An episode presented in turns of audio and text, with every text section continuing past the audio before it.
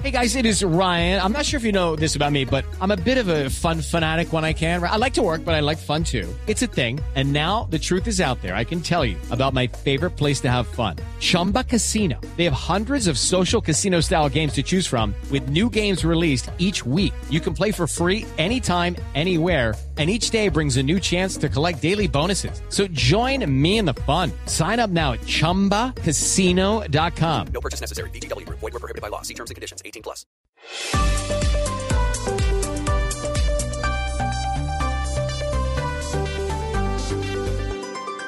Seguimos conectados en Mañanas Blue. Desde este momento dirige Camila Zuluaga. Son las 10 de la mañana, 35 minutos ya. Marca el reloj. A ustedes, mil gracias por seguir con nosotros aquí en Mañanas Blue. Vamos hasta la una de la tarde. Seguimos conectados a través de nuestro canal de YouTube de Blue Radio en vivo. Ahí vemos sus mensajes en el chat que está muy activo. Y también a través de nuestro canal de WhatsApp 301-764-4108. Ahí nos envían sus mensajes y preguntas. Me llega a la mesa de trabajo, nos llega a la mesa de trabajo la edición de aniversario de la revista Cromos.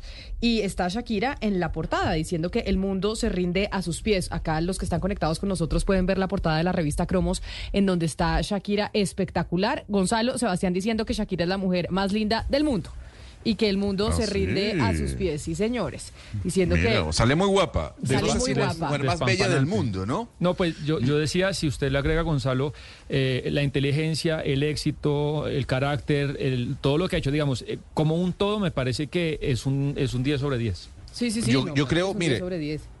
Camila, yo le voy a decir algo. Yo creo que la gran competidora de Shakira en estos momentos, uno, es Carol G y dos, es Taylor Swift. Para mí Taylor Swift es mucho más guapa que, que Shakira. Las dos son hermosas, pero para mí Taylor Swift, eh, eh, comparándolas, porque son las reinas de la música, Pero es más son guapa Taylor distintas. Swift Lo que pasa es que pues Taylor Swift es mucho más joven, Shakira lleva mucho más tiempo en la música.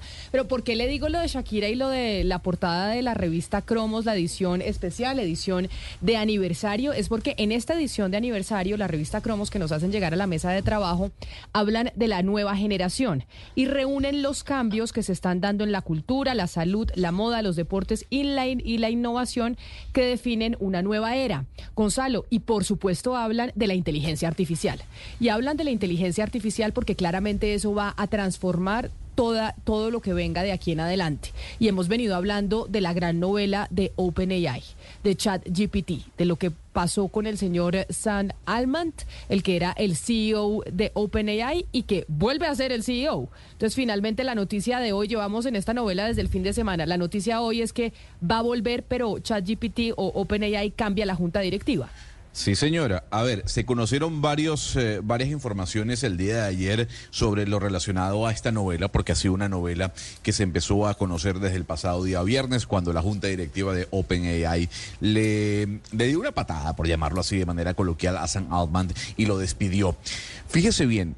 Se pudo conocer que el acuerdo al cual habría llegado eh, Sam Altman con Microsoft para ser el director de la, la división de inteligencia artificial de la compañía Bill Gates no era un acuerdo como tal. O sea, faltaba la firma de Sam Altman. Había dicho que sí, pero no había firmado. Y no había firmado, Camila, porque estaba a la espera de la respuesta de la Junta Directiva para devolverlo a la compañía que él mismo fundó. Digamos que se estaba dando un tiempo a ver si eh, la Junta Directiva lo pensaba y caía frente a la presión de los trabajadores. Ayer habíamos dicho, Camila, que el 70% de la planilla de OpenAI le había dicho a la Junta Directiva, si ustedes no regresan eh, o no retornan a Sam Altman y además dimiten, nosotros vamos a renunciar. Pues bien, se concretó ayer entonces el regreso de Sam Altman, va a ser el director, el CEO de la empresa y como usted bien decía, la Junta Directiva cambia, salen todos los directores y habrá un nuevo board que lidere o que lleve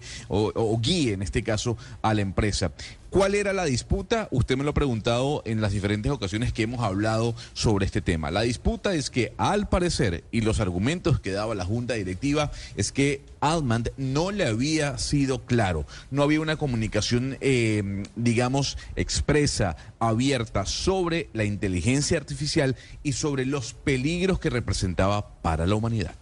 Gonzalo, como hemos podido notar, porque es claro cuando usted se viste distinto, hoy usted se vino con la vino tinto, ¿no? Entonces haciendo gala de cómo está jugando Venezuela de bien y la sorpresa que ha sido Venezuela en las eliminatorias del Mundial. Se le ve muy bien el color vino tinto, señor. No siempre Ah, tiene sí. que estar de rojo.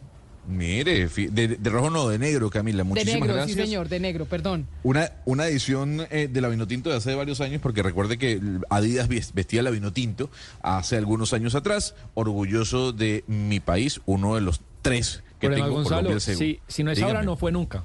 Pero nunca es nunca. Porque vea, No, eh, pero- son, son siete cupos, ¿no?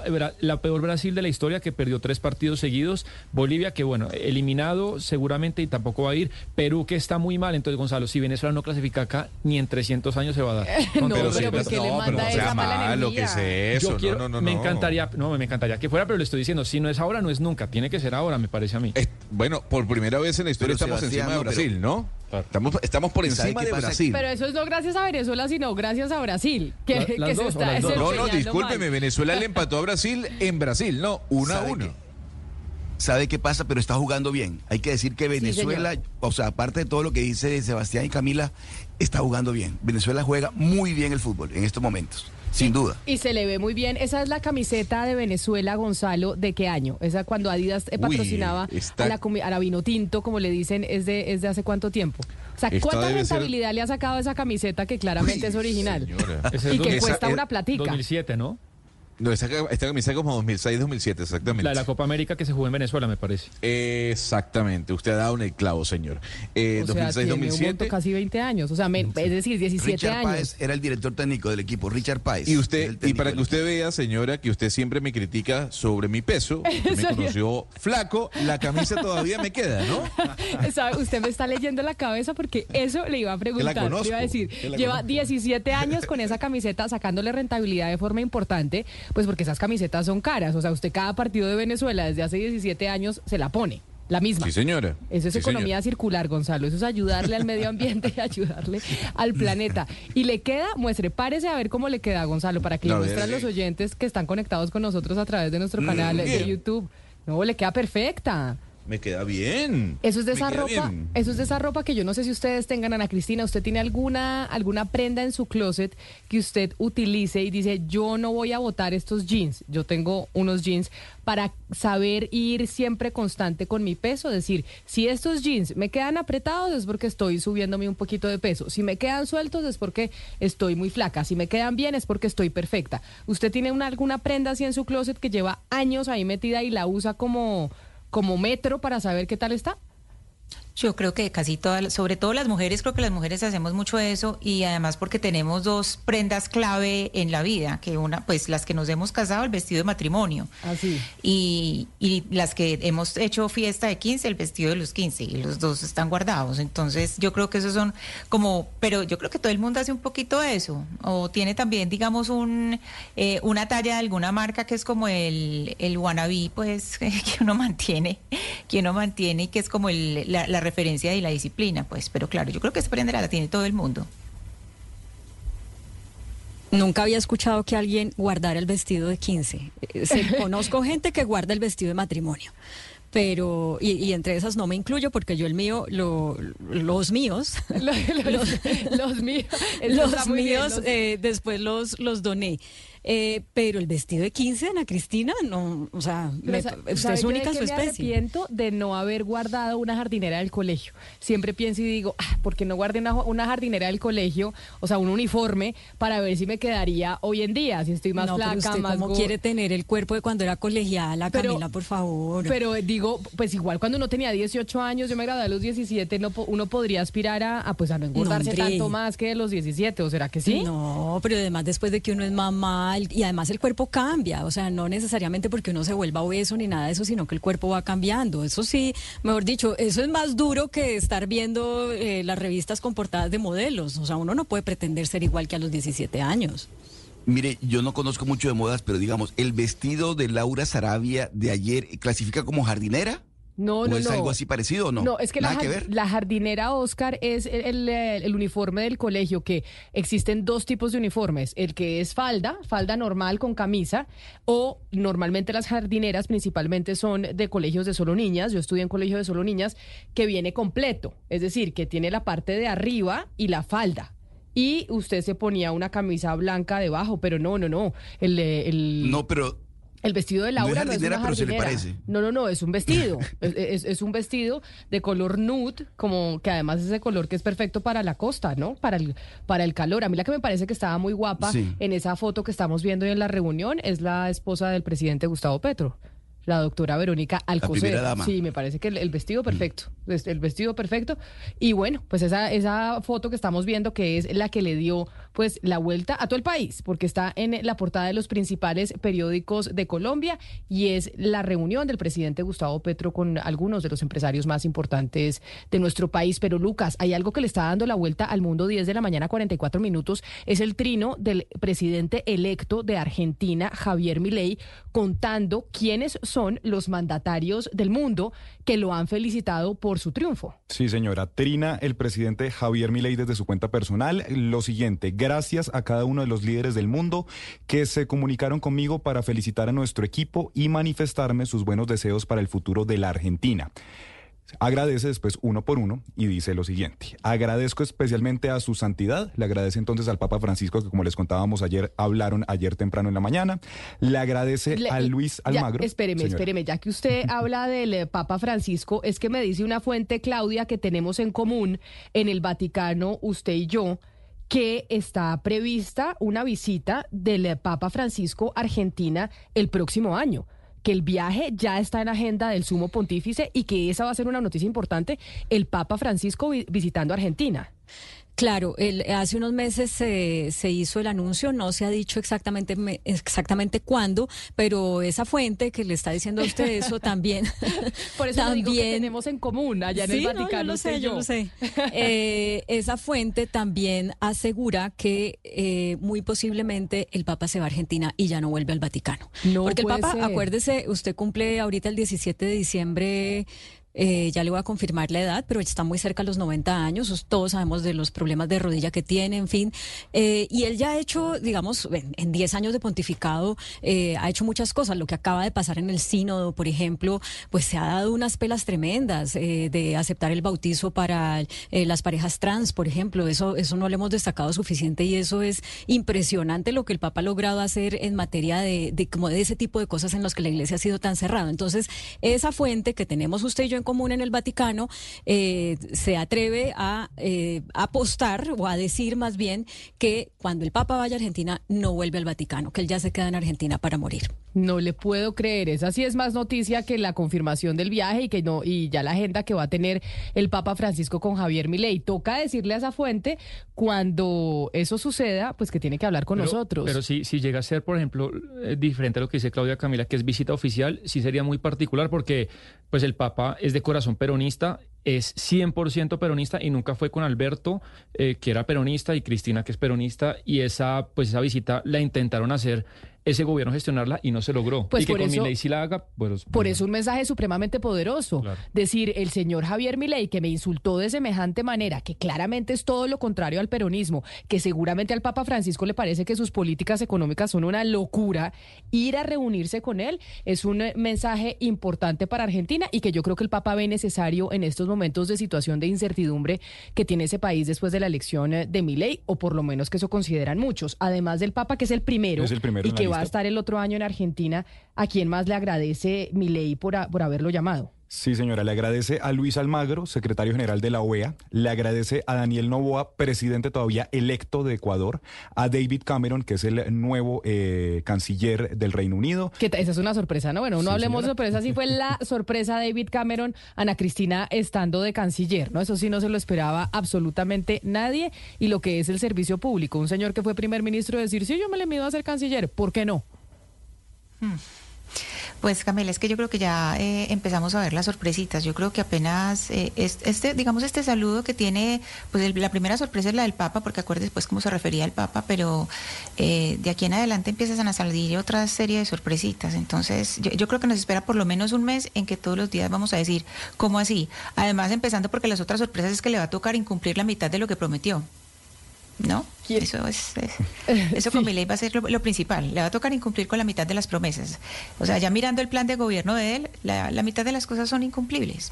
A ver, ¿quién más está Sigue felicitando el Emmanuel señor Macron, el presidente de Francia, A ver, aquí Gabriel habla francés, ¿no? Usted sí Macron, no como nosotros que decimos Macron. Lucas lo dice como Macron. toca. Eh, sigue Gabriel Boric, presidente de Chile, Giorgia Meloni, la primera ministra de Italia.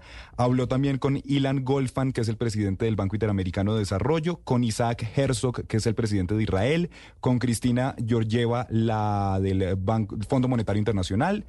Sigue Guillermo Lazo, quien todavía es presidente de Ecuador, Luis Lacalle, el presidente de Uruguay, y aquí hay una sorpresa, María Corina Machado.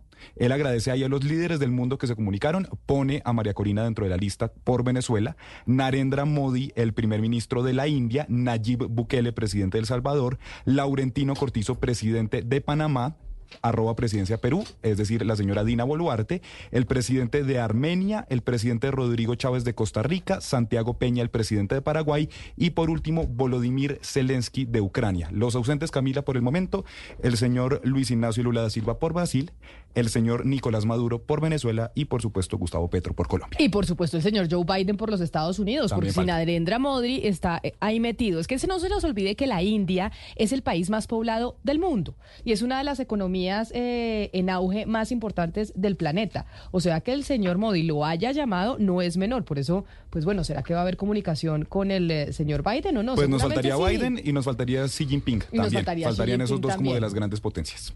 ¿Qué va a decir usted, don Gonzalo?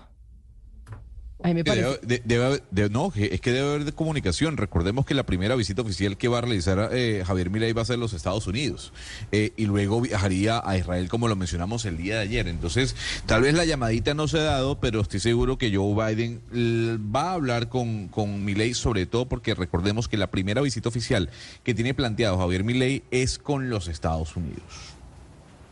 Oiga, a propósito de lo que decía Ana Cristina, eh, Milei dio una entrevista al diario La Nación de Argentina que la pusieron en su página web y realmente él está siendo bien eh, directo y bien claro con sus electores en que van a tener que aguantar un tiempo de peor situación económica.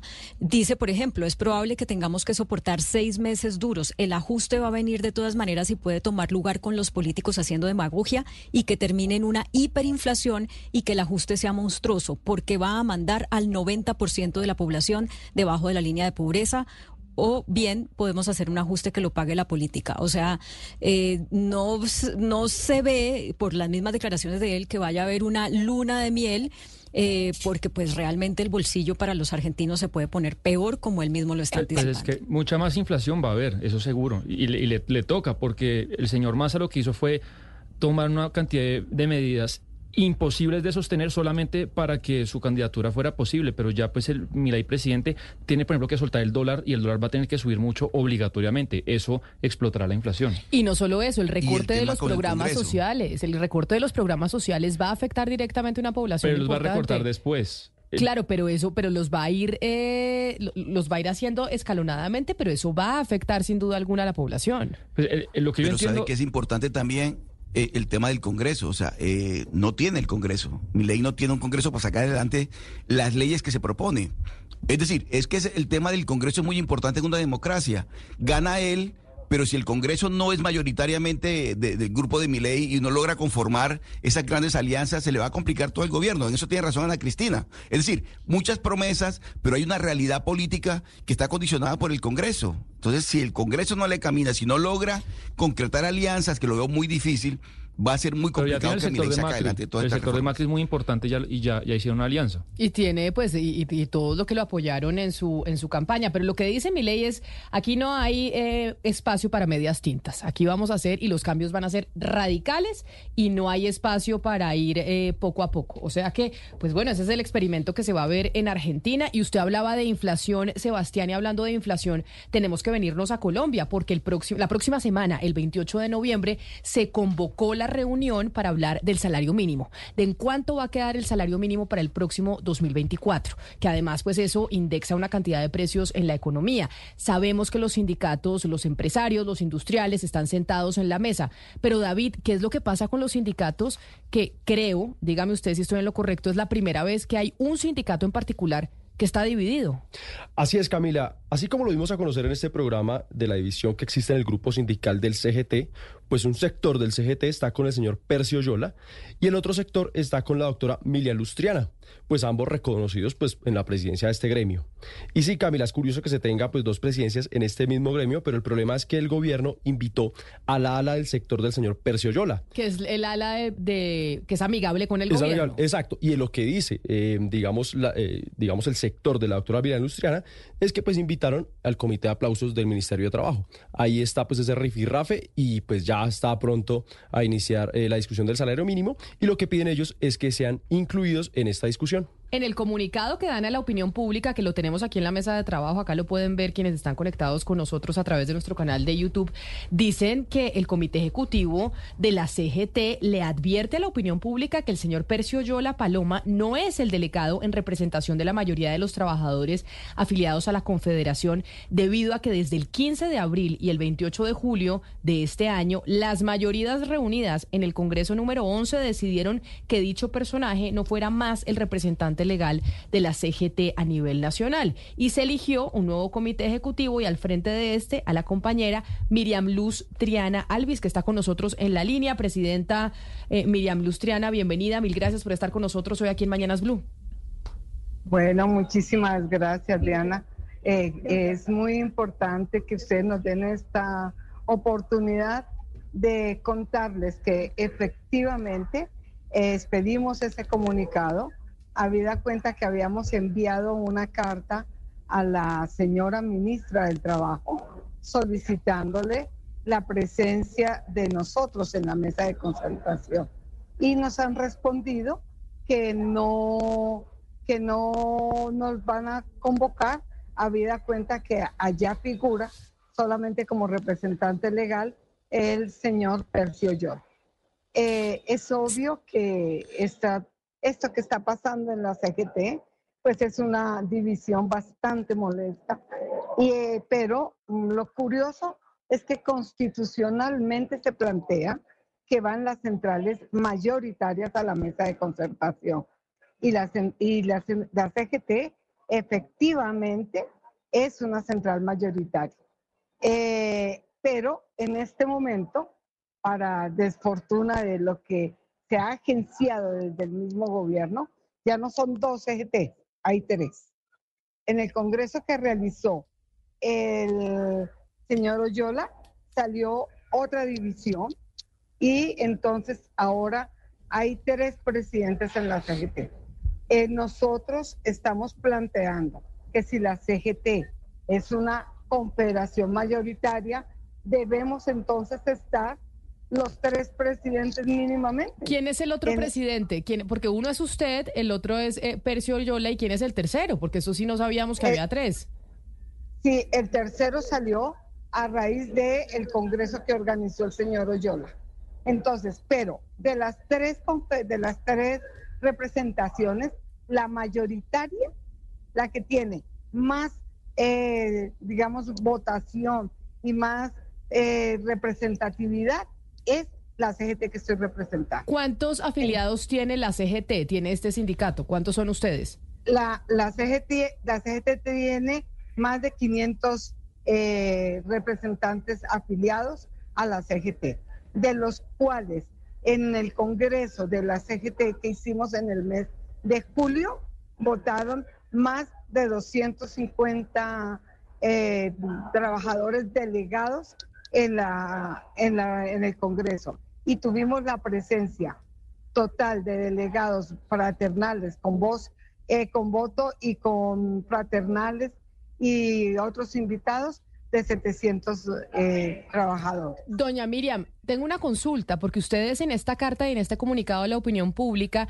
le dicen no solo al gobierno nacional que el señor Percio Yola no es el presidente de la CGT, que no es el autorizado y que no es el que deben invitar para la negociación del salario mínimo, pero asimismo se lo dicen a sus otros colegas de las otras dos centrales obreras, la CUT y la CTC. Recordemos que en la Sí. mesa de negociación del salario mínimo se sientan las centrales obreras, los industriales, el gobierno, los comerciantes, etcétera, etcétera. ¿Qué le respondieron los colegas de las otras dos centrales obreras, de la CUT y la CTC, sobre esta comunicación?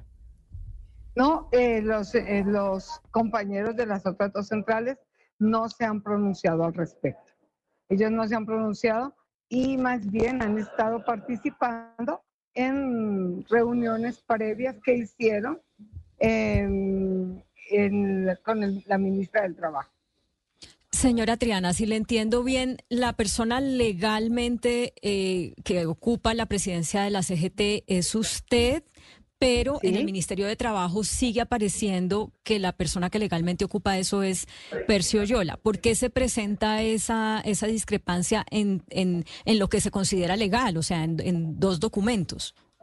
Mire, eh, esa discrepancia se presenta habida cuenta de que nosotros, como CGT autónoma, pluralista, independiente, hemos planteado de que de- se respete nuestra pluralidad y nuestra autonomía. Y no hemos ido a las marchas que han convocado eh, par- eh, por parte de la Presidencia de la República.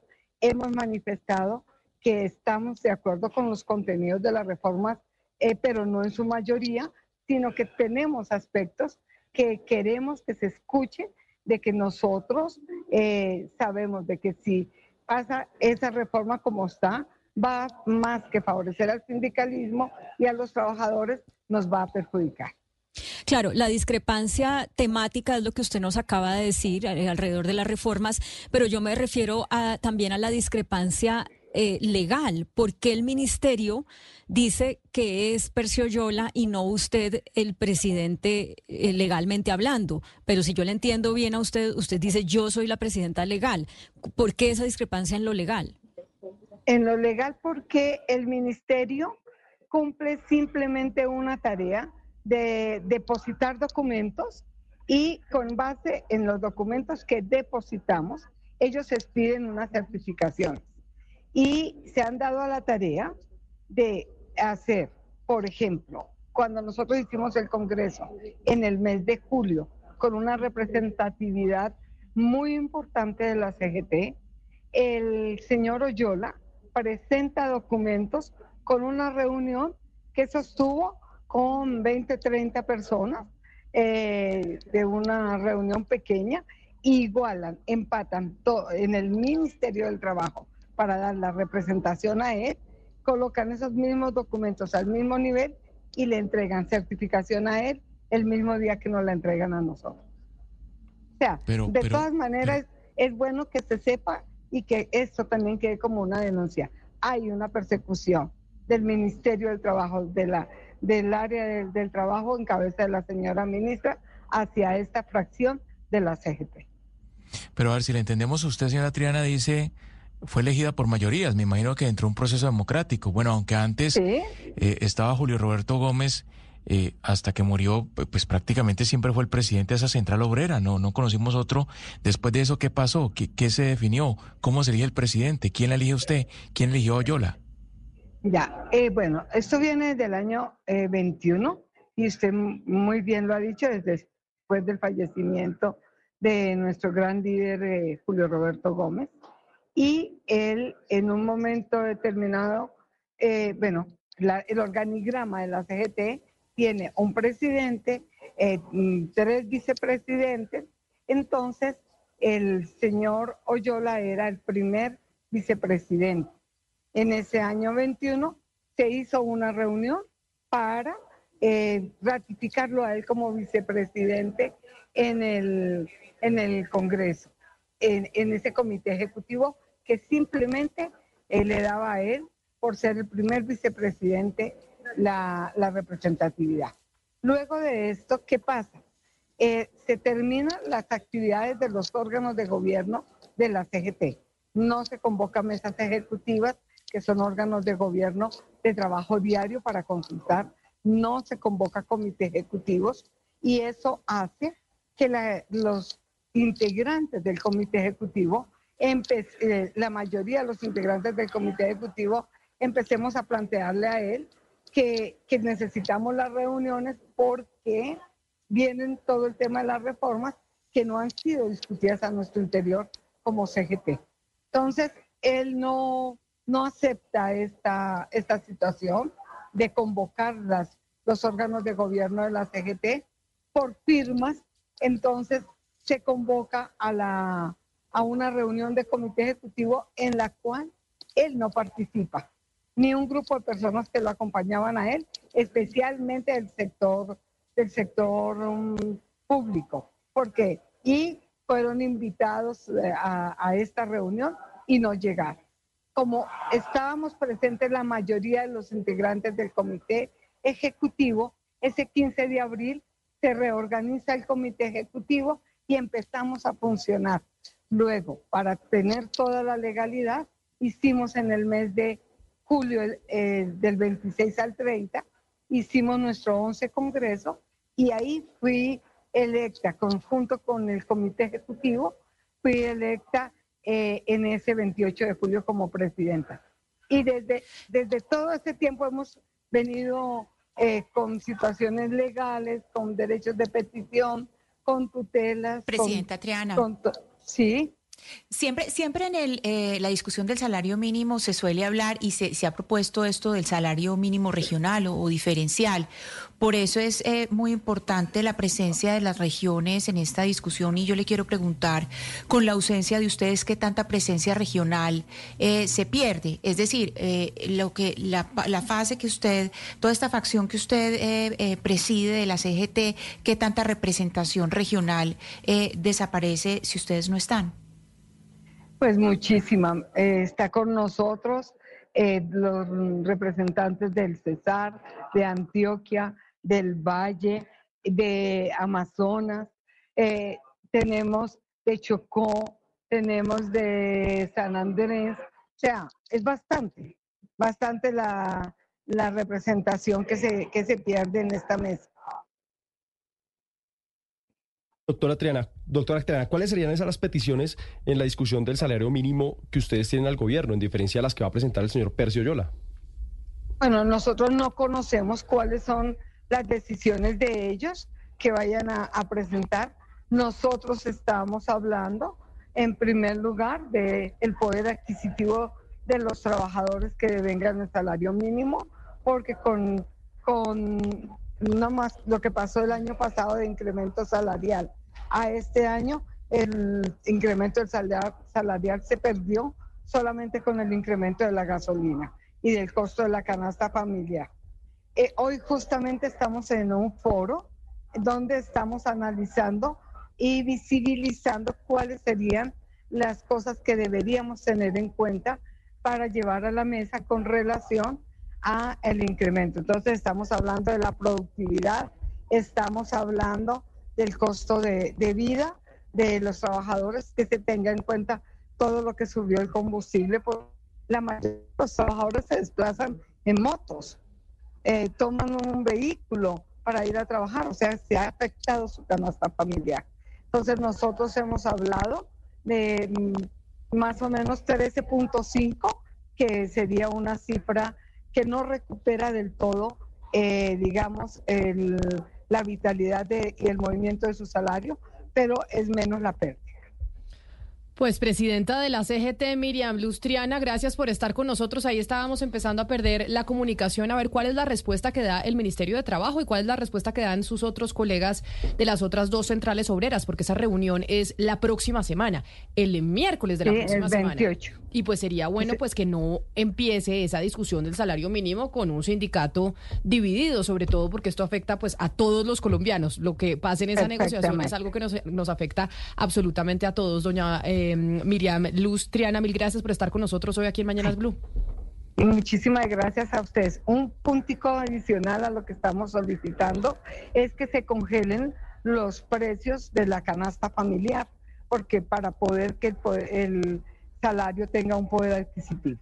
Muchísimas gracias a ustedes y quedo atenta. A usted muchísimas gracias, doña Miriam Luz eh, Triana, que sí nos dijo cosas, porque hablamos el lunes con algunos de los miembros que se van a sentar a la mesa de negociación el próximo 28 sobre el salario mínimo. Y Sebastián, ellos no nos dijeron nada y no nos adelantaron nada ni que iban a pedir, eso no nos dijeron que la cifra que iban a pedir era de dos dígitos. Y pues Eh, eso do- no- dos dígitos. eh, es el eh, 10% que va a ser la inflación. me acuerdo perfecto la respuesta de él. Dijo, dos dígitos puede ser o 10 o 20.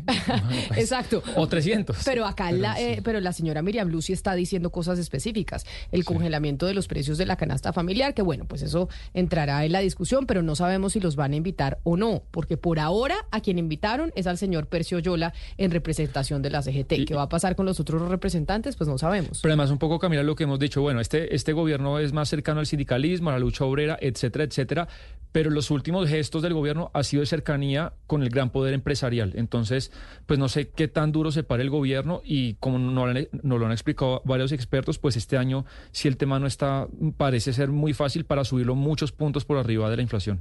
Vamos a ver qué pasa. En la próxima semana empieza la discusión sobre el salario mínimo. Vamos a hacer una pausa y ya regresamos porque usted tiene una denuncia sobre el ICETEX, ¿no? ¿Está usted es. ahí detrás del ICETEX? Eh, Estamos detrás del ICETEX, encontramos cosas delicadas y que se... eh, Camila, los oyentes siempre están muy pendientes, pero esta vez los convido especialmente a que se conecten a nuestro canal de YouTube. de Blue Radio en vivo porque tiene, tenemos imágenes, videos. Sí, ahí, se entiende todo más, porque tenemos incluso música, eso hace parte de la, de la denuncia. Así que es importante que se conecten con nosotros para que puedan entenderla mucho mejor de la investigación que hay alrededor de lo que está pasando en el ICETEX, que también es una entidad muy querida por los colombianos. Hacemos una pausa y regresamos.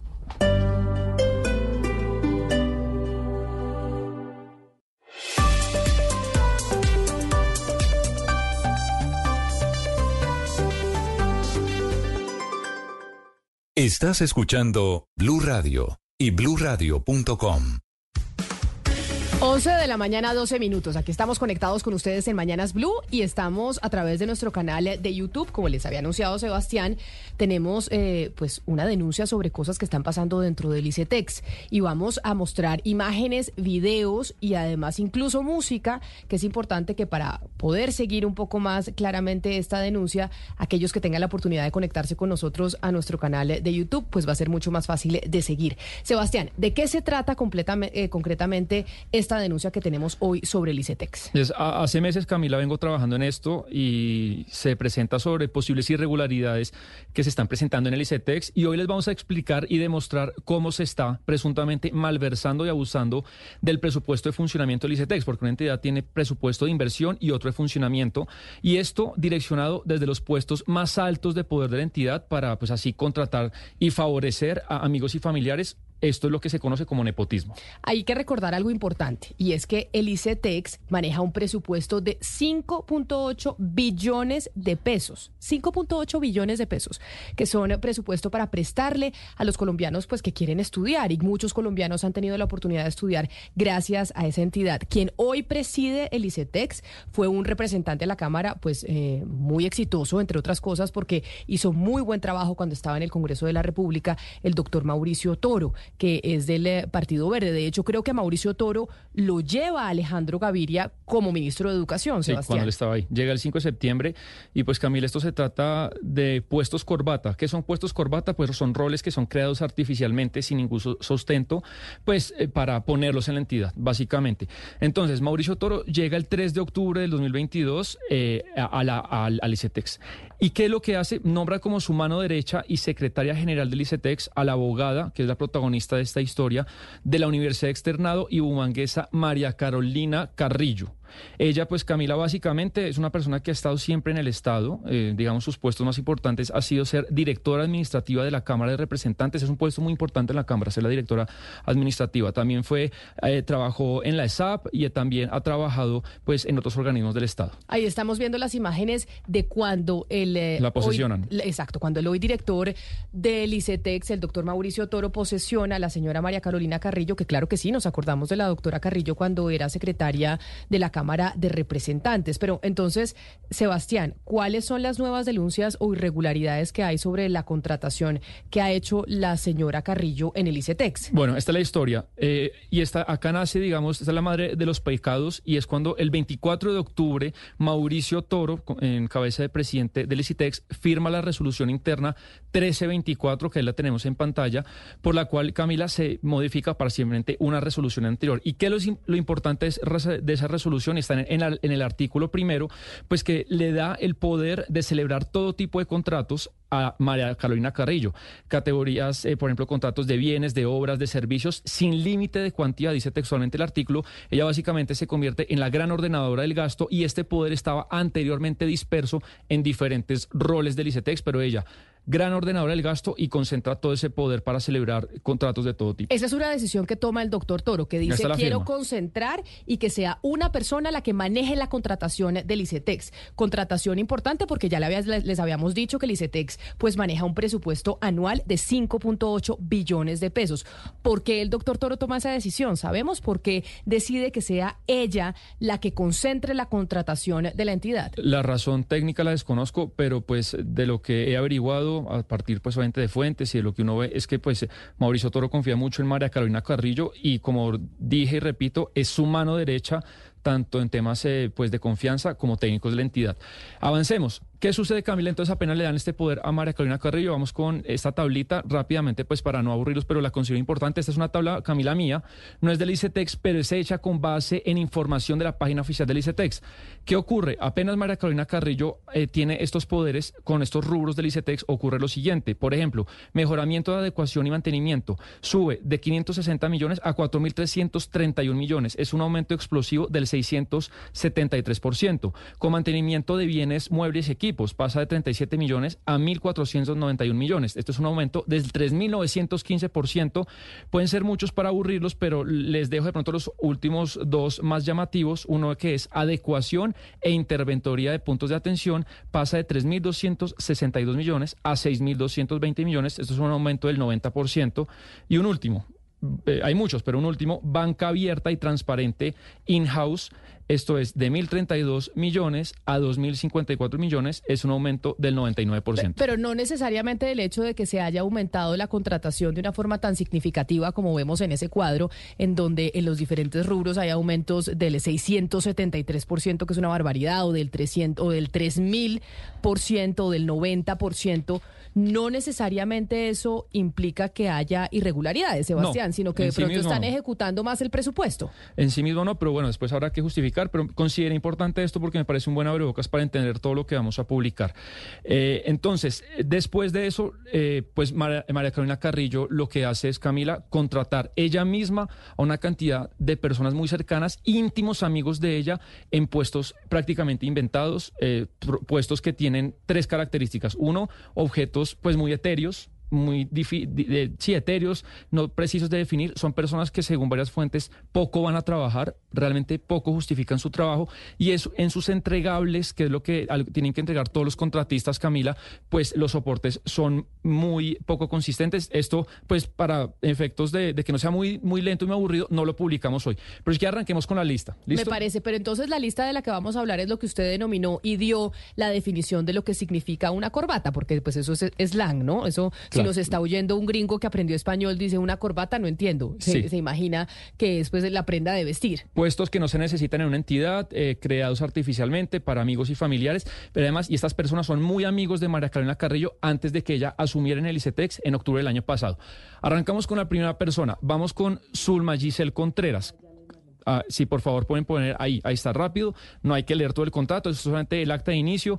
Es un contrato, Camila, de 103 millones de pesos eh, que eh, se firma en febrero de este año, después de que Mar- María Carolina asume. ¿Quién es la supervisora del contrato? Pues María Carolina Carrillo ella misma, es decir, la amiga de Zulma Giselle.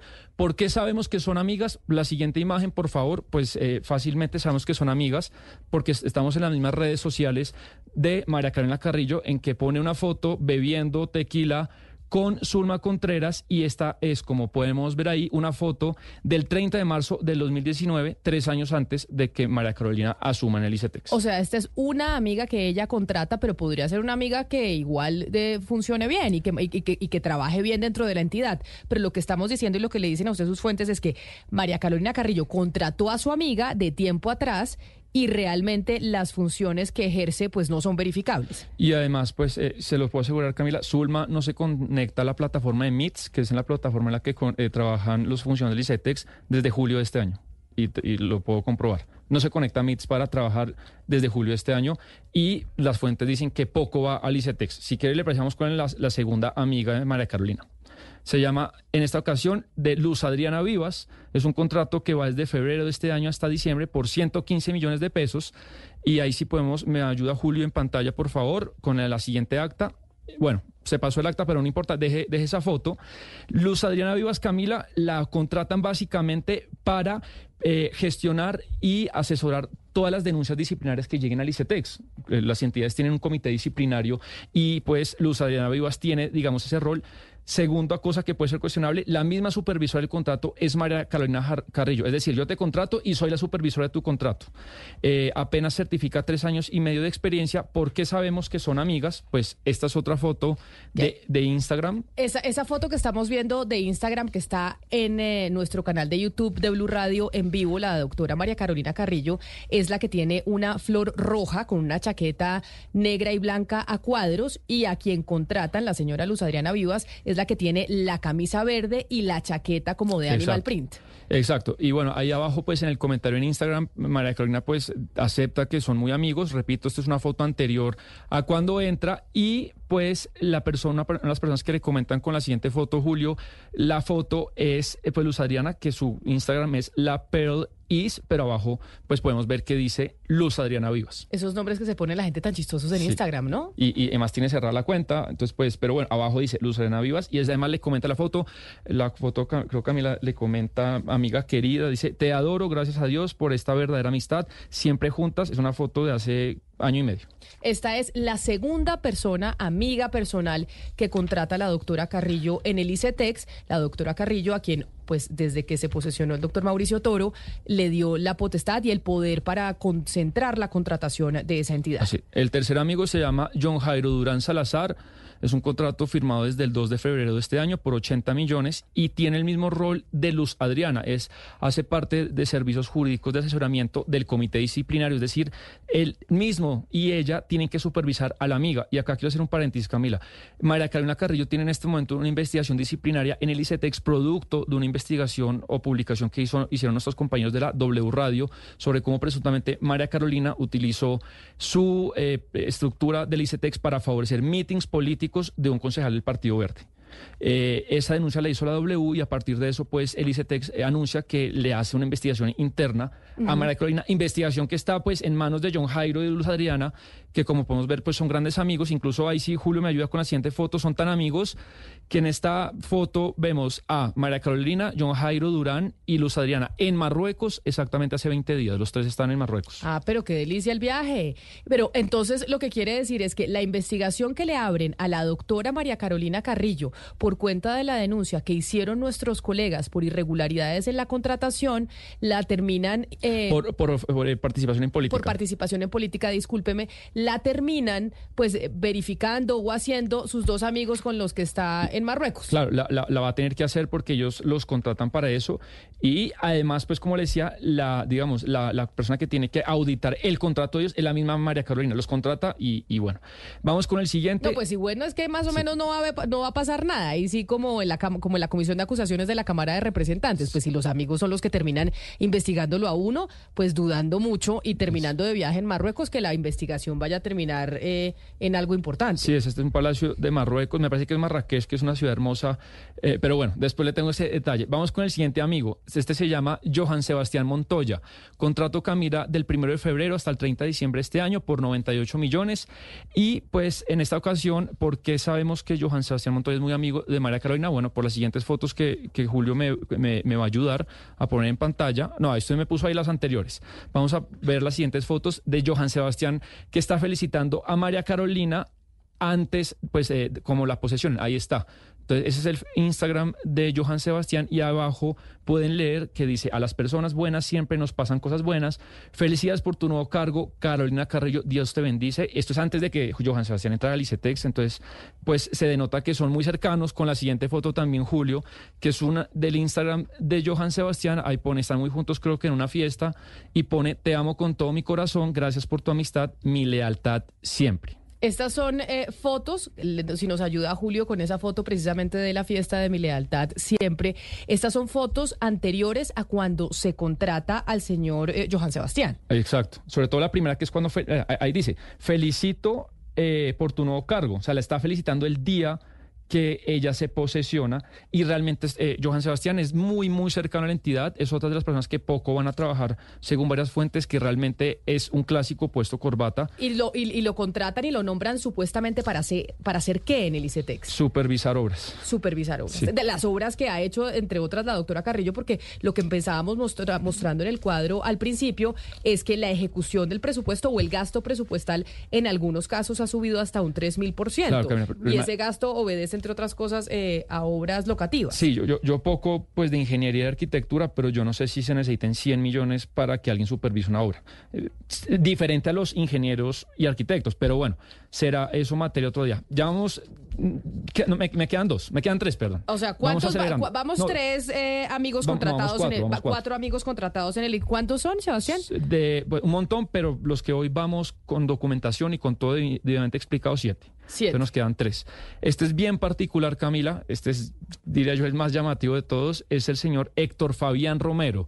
Contrato el 18 de enero al 30 de diciembre por 30 y yo- 33 millones. Camila se lo contrata como asesoramiento y acompañamiento a los procesos de apoyo a la cultura y en los eventos de talento humano. Es decir, en una frase, es el músico del ICETEX.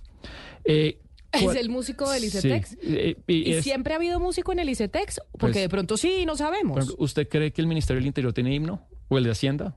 Entonces No imagina, por ejemplo, a- al, al Ministerio del Interior en este momento llegando y poniendo el himno de- de- del Ministerio del Interior. No sé, pero en Colombia todo, de- en este país del realismo Bueno. mágico todo se, todo se puede esperar. Eh, el ICETEX sí tiene himno, himno, lo hizo Héctor Fabián Romero y suena así.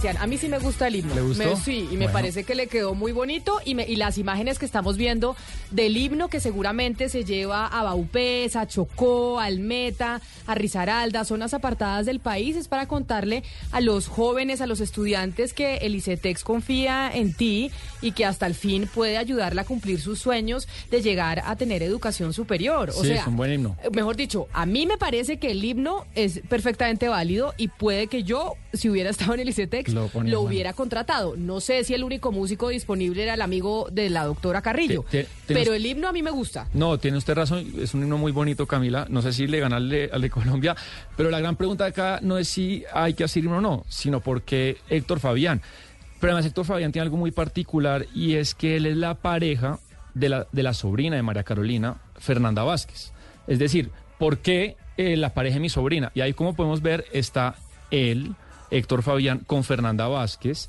¿Y por qué sabemos pues que es su, su- sobrina? Bueno, muy fácil, porque es una foto de la misma María Carolina que ella pone, quiero dar gracias a Dios y celebrar un año más de vida de mi sobrina Fernanda Vázquez, un gran ser humano, etcétera, etcétera. Y pues eh, es la foto de ellos dos.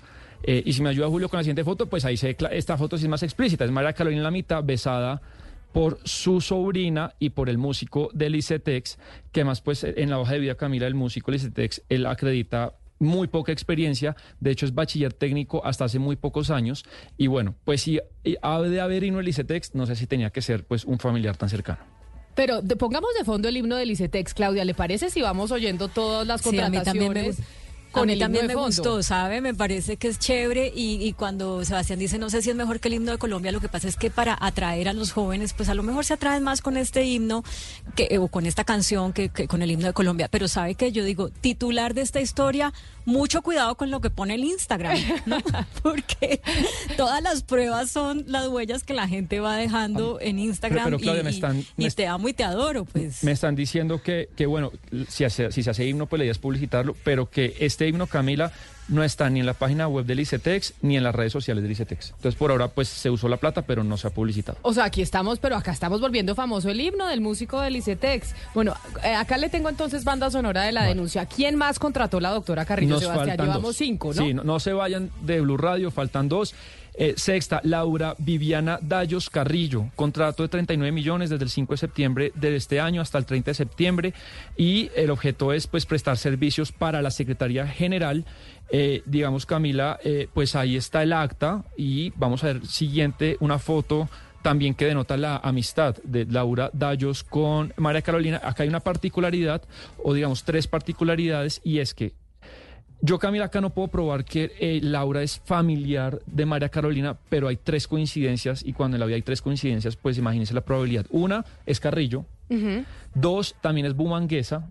Y tres trabajó en la ESAP y en la Cámara de Representantes al mismo tiempo que María Carolina. Entonces, Carrillo, Bumanguesa y trabajan al mismo tiempo. Bueno, y- pero es que hay muchos carrillos en Santander, o sea, también hay- en Caldas hay muchos zuluagas y no necesariamente es que todos seamos familiares. Adentro de la entidad se rumora que son familiares, pero yo pues, y quiero dejarlo muy claro, en Blue Radio no estoy asegurándolo, pero se rumora, igual si son amigas, queda constatado. Y vamos con una última, Camila, si me ayudan muchachos, vamos con Nayibe Eglet Ruedas.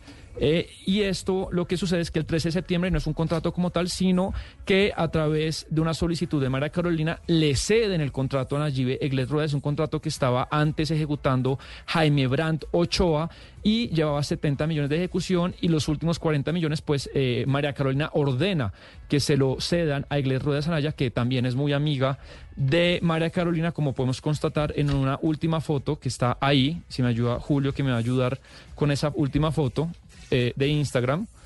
Sí, eso, esa foto, ahí se ve clarísimo. Está la foto que María Carolina cuelga y pone amigas por siempre.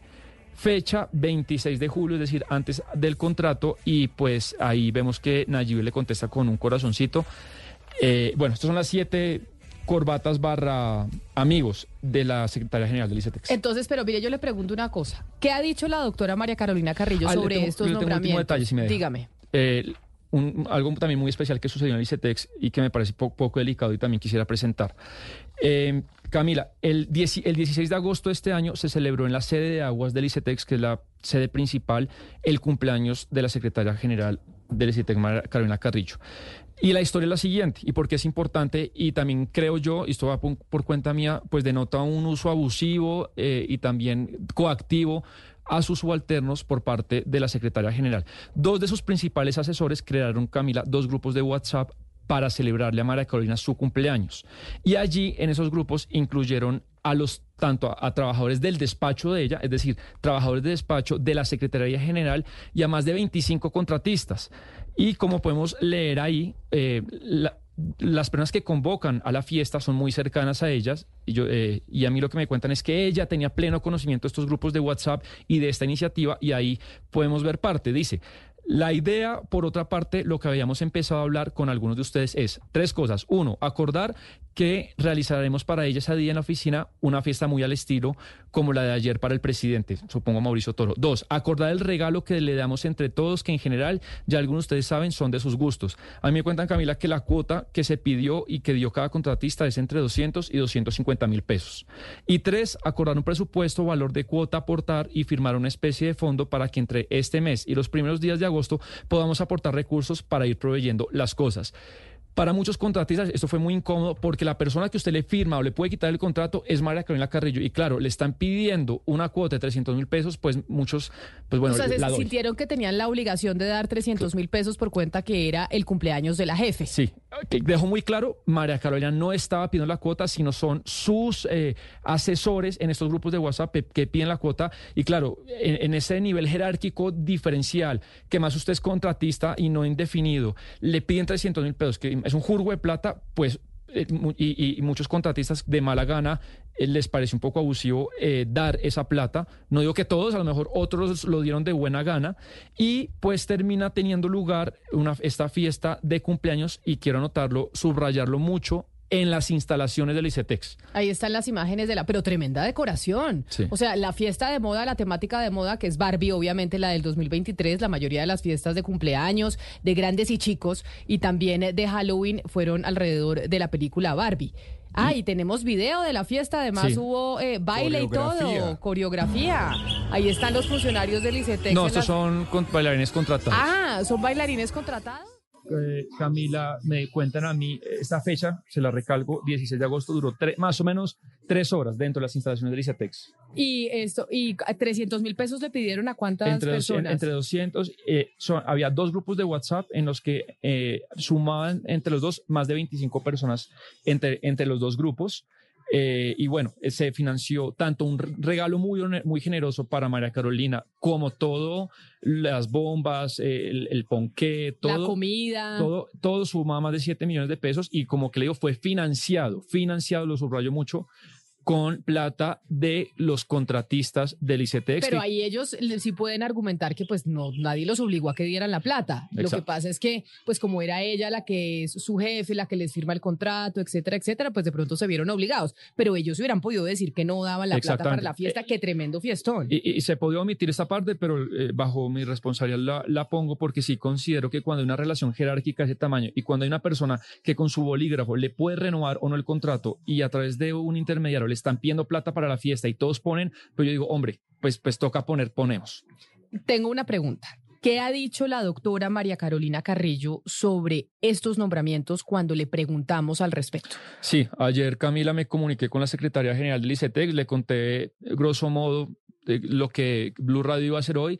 Ella me dice que una em- emisora tan importante y tan profesional lo que debe hacer antes es consultarla, mandar derechos de petición y no publicar mentiras y que recordara pues que existe también la injuria y la calumnia. Yo le dije que lo tenía muy claro, pero que estamos seguros de lo que íbamos a publicar y les recalqué varias veces que ella obviamente le damos la oportunidad de dar una respuesta, sea escrita, sea al aire. La entre- la le invitaría yo a una entrevista si quiere responder a estos cuestionamientos hoy o mañana y le, y le repetí por última vez, eh, quisiera que me responda si va a responder o no y ella me dijo gracias y al día de hoy pues no he recibido más comunicación. Concretamente las irregularidades que tienen estos contratos, Sebastián, ¿son cuáles? ¿Cuáles son las irregularidades de estos casos que hemos presentado el día de hoy? Bueno, pues yo no soy abogado y también eh, tendré que usar siempre en estos casos el presunto, pero Camila, esto pues puede ser presuntamente tráfico, claramente tráfico de influencias, eh, también pues eh, y abuso de autoridad. Este se está usando, se está apalancando pues el poder de una persona para meter no necesariamente el puesto que necesita, no, no necesariamente una selección objetiva e idónea de hojas de vida, de roles de cargos, sino amigos estrechos para darles contratos y llenarlos, inflar, como anoté, inflar de manera extraordinaria muchos de los rubros de funcionamiento del ICETEX. Usted me dijo que esto no es lo único que hay, pero que obviamente no vamos a aburrir a los oyentes con tantos nombramientos, pero haremos un adelanto de lo de mañana. Mañana, Camila, vamos a hablar de uno de los contratos de, de- obra del ICETEX eh, y cómo también a través de este mecanismo de favorecimiento, de malas prácticas, de irregularidades, pues no se está utilizando bien, creo yo, los impuestos de los colombianos y los recursos de funcionamiento del ICETEX. Es con un contrato de obra que se encarga pues de modernizar eh, parte del capital físico del ICETEX, que son pues los edificios, la infraestructura, los murales, etcétera, etcétera. Eh, Sebastián, ¿cómo me dijo usted que me repite por favor el nombre de, de la Barbie? Estamos hablando de la Barbie nepotista, ¿cierto? Doña Eh, Carolina María Carolina Carrillo. María Carolina Carrillo. Mire, el El, el, eh, este caso de lo que estamos viendo, Camila y oyentes, recordemos que ya lo habíamos denunciado una vez en el programa, ya habíamos hablado algo eh, de lo que son los contratos corbata, que eso es algo que es eh, muy usual y que digamos en las regiones es algo que es casi que, que es como orgánico, es una cosa impresionante. Aquí el rey de los contratos corbata era Alex Flores. Antes de ser senador, recuerden que él era concejal de Independientes, Alex Flores, que es el gran amigo de Daniel Quintero y que tenía eh, distintos amigos y que de sus novias tenía varias novias que recibía, que recibían eh, plata sin ir ni siquiera a trabajar. Entonces, digamos, esto no es como algo nuevo que estamos viendo, es mucho más visible cuando es en el centro, cuando es en Bogotá es mucho más visible, pero en las regiones es una cosa, eh, cuando hablamos de, la mamá del hijo de Alex Flores, recordemos que lo primero que se supo de esa mamá del hijo era que ella tenía un contrato corbata a través de unas, es decir, él, digamos, en vez de pagar la cuota de alimentos en esa época, lo que hacía era tener un, contrato corbata a manera de cuota de alimentos. Entonces le pasaba, le pasaba eh, a través de una de las instituciones de los operadores y así es como funcionan eh, eh, los famosos contratos corbata. De esta denuncia que, que hace Sebastián hay varias cosas que son pues muy impresionantes, digamos, las relaciones, pues el nepotismo, ¿cierto? Porque hay familiares.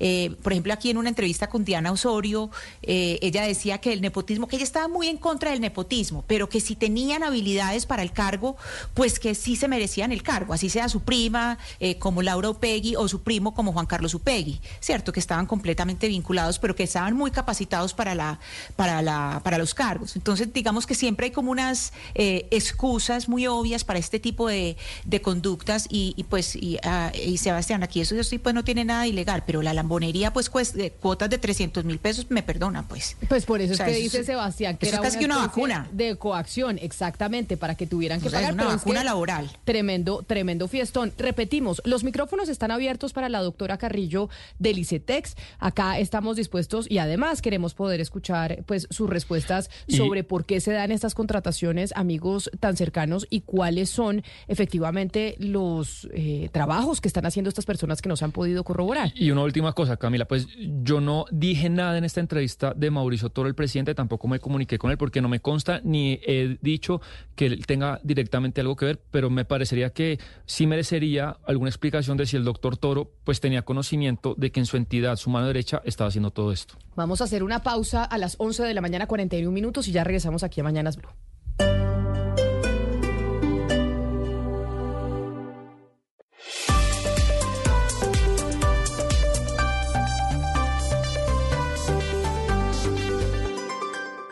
Sé que ya lo habíamos recomendado aquí y que habíamos dicho que lo íbamos a ver. Esto se lanzó hace que como tres semanas, cuatro semanas más o menos, pero yo no había tenido la oportunidad de verlo todavía y estoy fascinada, Gonzalo, a ver si Ana Cristina ya se lo vio también con el documental de los Beckham.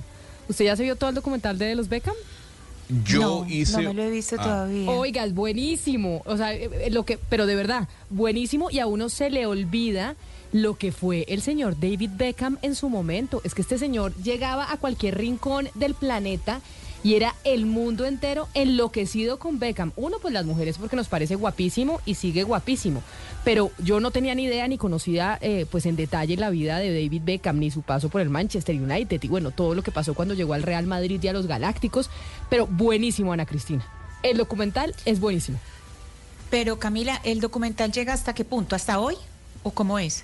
Pues es que. Porque a mí me salen algoritmos. Siempre el algoritmo es el primero que me tira. Hace días Oiga, véaselo, el le va a encantar. Y a mí que eh, Victoria Beckham, pues no me parecía nada especial. Yo estaba un poco con la sensación que había dejado la prensa española, porque ella dijo en algún momento que España olía a ajo y que los españoles no eran como tan glamurosos como los ingleses. Y ella le pareció, pues, charrísimo estar en España. Yo me había quedado con esa imagen que dio la prensa rosa de España sobre Victoria Beckham. Pero realmente uno termina conociendo a esta señora y yo la terminé adorando en el, en el documental. A mí me pareció buenísimo. Oiga, yo lo tengo en mi lista de pendientes, pero alguien que lo vio me dijo dos cosas No que se me tiempo. quedaron que no, que se me quedaron grabadas. No. Uno que David Beckham es obsesivo con el con el orden. Correcto, por eso me Entonces, que identifiqué por con las él. noches, cuando todo el mundo se va a dormir, él se queda organizando los pequeños detalles, que todo tiene que estar en su punto limpio, eh, etcétera. Sí, señora. Y lo otro, que, que ellos tienen una relación, digamos, como muy, ¿cómo se podría llamar? Como, como muy transparente, entonces que en algún momento ella está contando que ella es una, era una niña de la clase media y no sé qué, y que él sale y dice que va, si tú llegabas como, yo no sé si era en Rolls Royce o en qué carro al colegio, entonces no vengas a inventar que tú eras una niña de clase media, algo así. No sé si usted se vio ese pedacito. Claro, claro que sí. Además fue el pedacito de promoción del documental. Mi esposo me decía, pero ellos sí se querrán, como que sí se quieren, porque pues obviamente el trato es súper rudo. Pues obvio que se adoran. Estos dos eh, señores, eh, eh, Victoria Beckham y David Beckham, están juntos desde los 20, 23 años y, y en el documental muestran por lo que han pasado. De verdad, las duras y las maduras, entendiendo que pues eso en, en, en la esfera en la que ellos se encuentran, ¿no? Que es de la fama, los ricos y famosos. Pero buenísimo el documental. Yo no entiendo usted por No. qué dice que no pierdan el No, tiempo, señora. Gonzalo. A mí me encantó. No pierdan el tiempo. Sí, me Eh, encantó. No pierdan el tiempo. Eh, es, eh, yo le recomiendo preferiblemente a usted, y Claudia, el documental de la historia de Silvestre Stallone. Es maravilloso. Es en una hora y media, no tiene que ver seis capítulos o cuatro capítulos como el de Beckham. Entonces, eh, antes de ver el de Beckham, créame que tiene que ver el de Silvestre Stallone. No, pero... Victoria, no, eh, es- Camila, es buenísimo, está- Camila. Yo no sé si Victoria volvió a cantar. Eh, Lo que sí sé es que Beckham, David Beckham, está muy activo en el fútbol.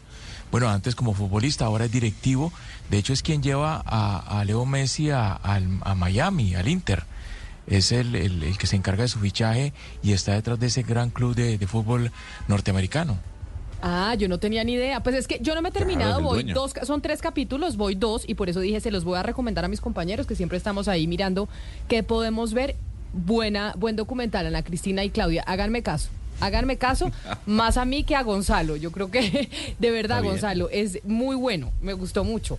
O me ha gustado mucho para si están buscando algo que verse, ahí los Beckham. Y uno es que no se, no se acuerda lo que era Beckham y no se acuerda lo guapo que es. Es guapo, pero guapísimo. Y Beckham se cortaba el pelo de una forma y todos los niñitos en el, en el Reino Unido se terminaban ¿Sabe que cortando el pelo así? así. Yo ¿Como era muy chiquito, claro. Él se paraba el pelo con gel, creo. Sí. Y mi papá me peinaba como David Es que Beckham. muestran en el documental como David Beckham se rapó y se empezaron a rapar todos los muchachitos en el Reino Unido. Porque él tenía el pelo largo, pues como niñito de Sí, Backstreet Boys. sí, sí, sí. Se rapó el pelo y todos los niñitos con el pelo rapado. Se hizo la crespa- cresta y todos los Esa niñitos con yo. la cresta. Tuvo colita en el Real Madrid con, eh, con los Galácticos y contaban su, rea- su relación con Figo, su, cre- su relación con el gordo Ronaldo. No, buenísimo el El documental. gordo Ronaldo. Pues así le dicen a Ronaldo el gordo. No, a señor, Ronaldo no, le di- dicen no, Ronaldo dígale, el gordo. Dígale Donald, el Ronaldo. No, No, señor. Ronaldo. Ronaldo, el No. gordo se conoce como el gordo Ronaldo. Así Qué se le conocían los, en los Galácticos y así lo llamaban los fanáticos del Real No, en Madrid. los galácticos no le decían eh, Ronaldo el gordo, por favor. Sí. O sea, eso no, eh, no exagere. Pero, óigame, otra cosa que le quería preguntar después de la recomendación de los del documental, Gonzalo, ¿usted cuál era su cereal favorito cuando era chiquito? Es que yo lo tengo clarísimo. ¿Cuál era el suyo? Uy, a mí me gustaba uno, yo no sé si hay en Colombia, que se llama Flips. Ah, Sí, no. claro sé si que sí, en Colombia. buenísimo. ¿Cuál es Es relleno de chocolate Camila y hay relleno de arequipe. Uf, usted no sabe lo que es. Usted, Exactamente. Yo no, yo no tuve Es ese. una caja morada, delicioso. ¿Usted, ¿Ese era el suyo favorito también? No, uno que se llama Chocapic. Uf, Chocapic. También increíble eso. Uno le echa leche y la leche queda como que fuera leche chocolatada porque es de chocolate. Y uff, eso a mí me encantaba. El mío favorito era uno lleno de azúcar que no le daría a mi hija hoy en día, que se llama Fruit Loops, que era un eh, tucán, el de la, el de Claro, la caja. además usted sabe que todos saben iguales, ¿no? ¿Todos O sea, los Fruit Loops saben iguales? Sí, ah, no tenía ni idea. Lo que cambia es el color, pero todos saben a lo mismo. Bueno, yo amaba los Fruit Loops. Eso es pura azúcar, eso es nada, nada alimenticio. Y el tucán, caja roja y el tucán. Pero, ¿qué es lo que está pasando con Fruit Loops? Que parece que está sucediendo algo similar a lo que sucedió con Budweiser por la publicidad que están utilizando. Nunca se olvide que el nombre del tucán es Sam, ¿no? El tucán Sam. Eh, Camila, lo que está ocurriendo es que en Canadá la compañía Kellogg's, a través de este cereal, el cereal de los aritos de colores, empezó o introdujo dentro de las cajas del mismo, eh, digamos, unos mensajes de inclusión. Entonces, la gente de alguna u otra manera está generando un boicot a través de redes sociales que tiene que ver con esta promoción. ¿Y qué es lo que pueden encontrar eh, quienes accedan al cereal en los supermercados en Canadá? Pues la caja de Fruit Loops, yo no sé si podemos ver, ahí lo estamos viendo en este momento, que dice, eh, usted va a encontrar dentro de esta caja una librería digital gratis. eh, con equidad, con diversidad y con inclusión dentro de su contenido. Y no solo eso, sino que después también en uno de los lados de la caja se puede ver los pronombres que hay que utilizar. El he, him, el she, her, el they, them. Algo que es muy particular dentro del discurso progresista de inclusión. Tomando en cuenta esto, pues la gente, sobre todo el lado más eh, republicano en Canadá eh, y el lado más conservador ha dicho, no, no compremos más Fruit Loops, no le demos más eh, este cereal a nuestros hijos porque ya vuelven a meter de manera casi que obligatoria el lenguaje de inclusión. Y entonces está dejando de vender Fruit Loops por cuenta de Sí, eso. señora. Sí, señora. Ah, lo que se está viendo y el reporte es que la caída en ventas en, en Canadá, eh, sobre todo en las grandes ciudades, es del 7 o 10%. Por, repito, la inclusión de este tipo de cajas, que fue lo mismo que pasó con Target, Camila, que es lo mismo que pasó con Botlight. Las ventas han bajado cuando las marcas empiezan a introducir este tipo de contenido.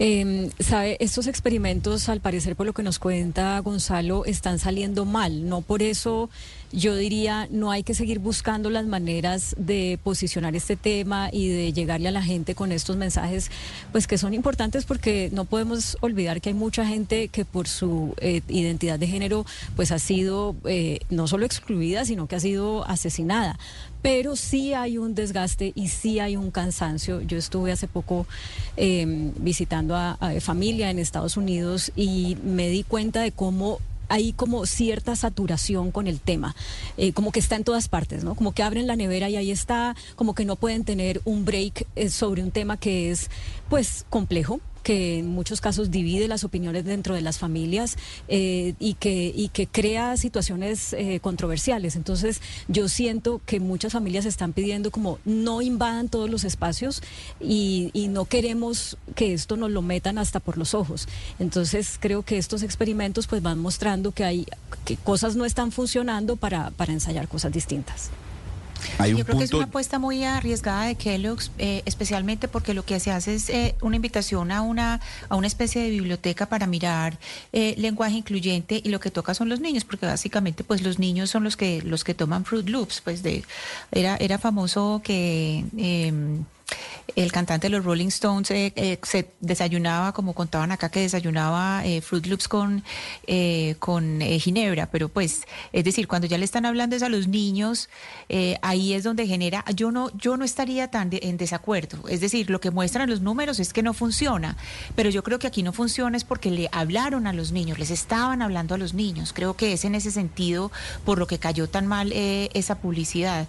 Cuando las campañas publicitarias de productos le, le apuestan al lenguaje incluyente o a nuevas formas, pues cuando es realmente incluyente, no solamente pues digamos desdoblamientos o esas formas de, de la inclusión, yo creo que son apuestas arriesgadas y que vale la pena seguir haciéndolo.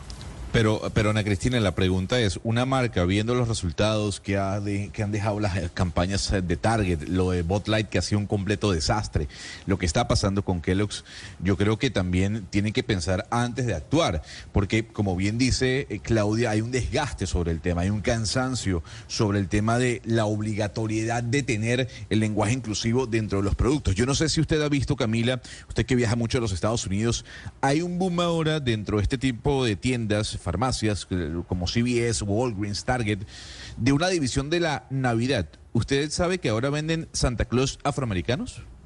Entonces, de un lado hay Santa Claus afroamericanos y del otro lado hay Santa Claus blanco. Y hacen una división y eso ha generado también una polémica sobre el tema de la inclusión. Eh, y ah, se han hecho las preguntas a aquellos ciudadanos que critican ese tipo de políticas es ¿hasta cuándo me van a meter dicha política, dicha venta de manera casi que obligatoria?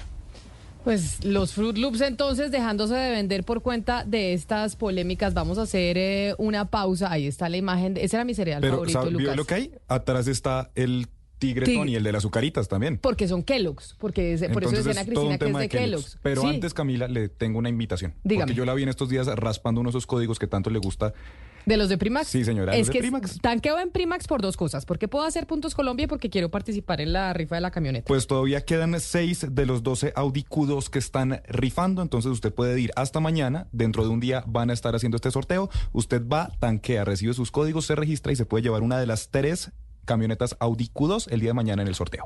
Ah, bueno, voy a ir a raspar eh, para Primax. ver si me gano, si me gano en Primax las camionetas. Hacemos una pausa y ya volvemos con las noticias del mediodía.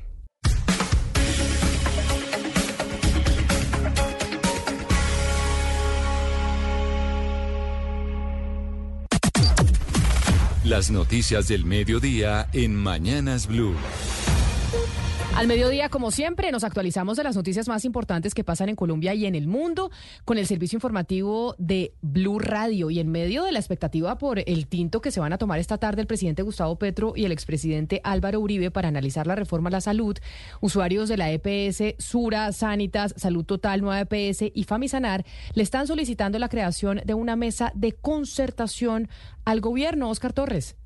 Y es que asociaciones de usuarios de EPS, incluyendo la Asociación de Usuarios de la Nueva EPS, de Salud Total, de Sanitas, de Sura, de Cundinamarca Nueva EPS, Famisanar EPS, Cosalud y la Asociación de Usuarios Alianza Salud EPS hicieron un llamado a través de un comunicado a colocar a los usuarios y pacientes en el centro del debate sobre el sistema de salud. Esto porque aseguran que la discusión en relación con la salud ha sido radicalizada y desinformada, generando incertidumbre y deterioro en la prestación de servicios de salud. Los pacientes también aplaudieron los anuncios sobre la realización de auditorías a todos los actores del sistema de salud buscando esclarecer la destinación de los recursos económicos. Y finalmente reconocieron el gesto del presidente Gustavo Petro de invitar al expresidente Álvaro Uribe a abrir espacios de diálogo y concertación. Pero eso sí, solicitaron la convocatoria de una gran mesa de diálogo que incluya a todos los actores del sistema, empezando por los usuarios y pacientes. El objetivo es construir colectivamente el sistema de salud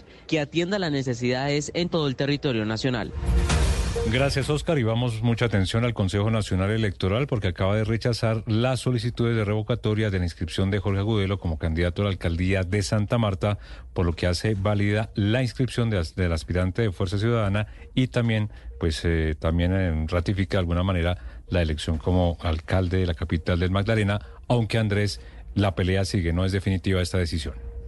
Así es, Slobodan, muy buenas tardes. Mire, esta decisión que toma el Consejo Nacional Electoral va en respuesta a una de, eh, solicitud que le hizo un tribunal de Santa Marta, en el que le dio 48 horas a este alto tribunal para eh, determinar las solicitudes de revocatoria de la inscripción de Jorge Agudelo. Hay que tener en cuenta que estas solicitudes se dieron por cuenta de que Agudelo se inscribió de forma extemporánea al haber reemplazado a Patricia Caicedo como candidato a la alcaldía de Santa Marta. Finalmente, los nueve magistrados decidieron... eh, a favor del candidato Agudelo no tener en cuenta este tipo de eh, revocatorias. Solo hubo dos salvamentos de voto, uno del magistrado Álvaro Hernán Prada y uno del magistrado Campo que no se encuentra en el país. ¿Esto qué significa? Por ahora esta fase de la inscripción de las candidaturas queda eh, suspendida o queda limitada. Ya sigue otra fase que es la discusión en las comisiones escrutadoras, que son las que deben definir ahora si la elección es válida para Jorge Agudelo, porque en estos momentos hay una disputa frente a la diferencia de votos con el segundo en votación, Carlos Pinedo Slobodan. No, Andrés, pero tengo una duda entonces. Ya está, ya tenemos alcalde electo de Santa Marta, ya no más novela con Santa Marta y ya el alcalde eh, es el señor Pinedo. Si la comisión escrutadora decide, decide a favor del señor Agudelo, del candidato de Fuerza Ciudadana, y eh, oficializa la elección por mayoría de votos, él podrá tomar posesión el primero de enero. Lo- las eh, demandas que se estaban tramitando ante el Consejo Electoral en este caso era por inscripción extemporánea, de que eh, Agudelo no se podía inscribir después del 29 de julio, pero el Consejo Electoral determinó que era el derecho que tenía Fuerza Ciudadana al haber revocado a uno de sus candidatos o su candidata Patricia Caicedo. Ya queda en manos de la Comisión Escrutadora oficializar, legalizar, expedir la credencial del nuevo alcalde de Santa Marta y ya será otra discusión más en el Consejo de Estado Estado si deciden demandar la elección como tal. Pues a ver si Santa Marta Sí, logra tener fin. pronto eh, y saber quién va a ser eh, su alcalde, porque pues esta novela está generando mucha atención en la capital del Magdalena. Andrés, gracias. Y vámonos a la Contraloría porque están advirtiendo que las propuestas del gobierno nacional en cuanto a la transición energética no deberían afectar las finanzas del Estado. Miguel Garazón.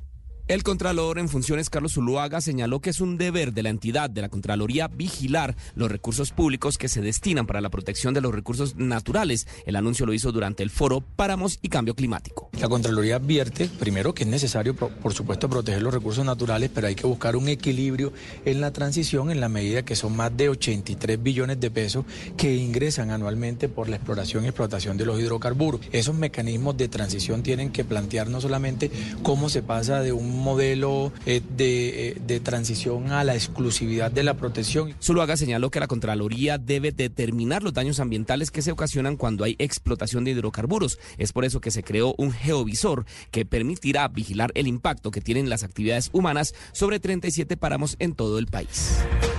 Gracias, Miguel. Y de la Contraloría nos vamos para la Justicia Especial para la Paz, porque esta justicia transicional dejó en firme la expulsión de Alexander Farfán, alias Gafas. Lo recordamos por ser el carcelero de Ingrid Betancourt, pues aunque firmó el acuerdo de paz, volvió a delinquir e incluso hoy es negociador de las disidencias al mando de alias Iván Mordisco. Mateo Piñeros. Alexander Farfán, conocido con el alias de Gafas, fue el carcelero de Ingrid Betancourt. En 2017 firmó el acuerdo de paz y la JEP lo aceptó y le otorgó la libertad condicional.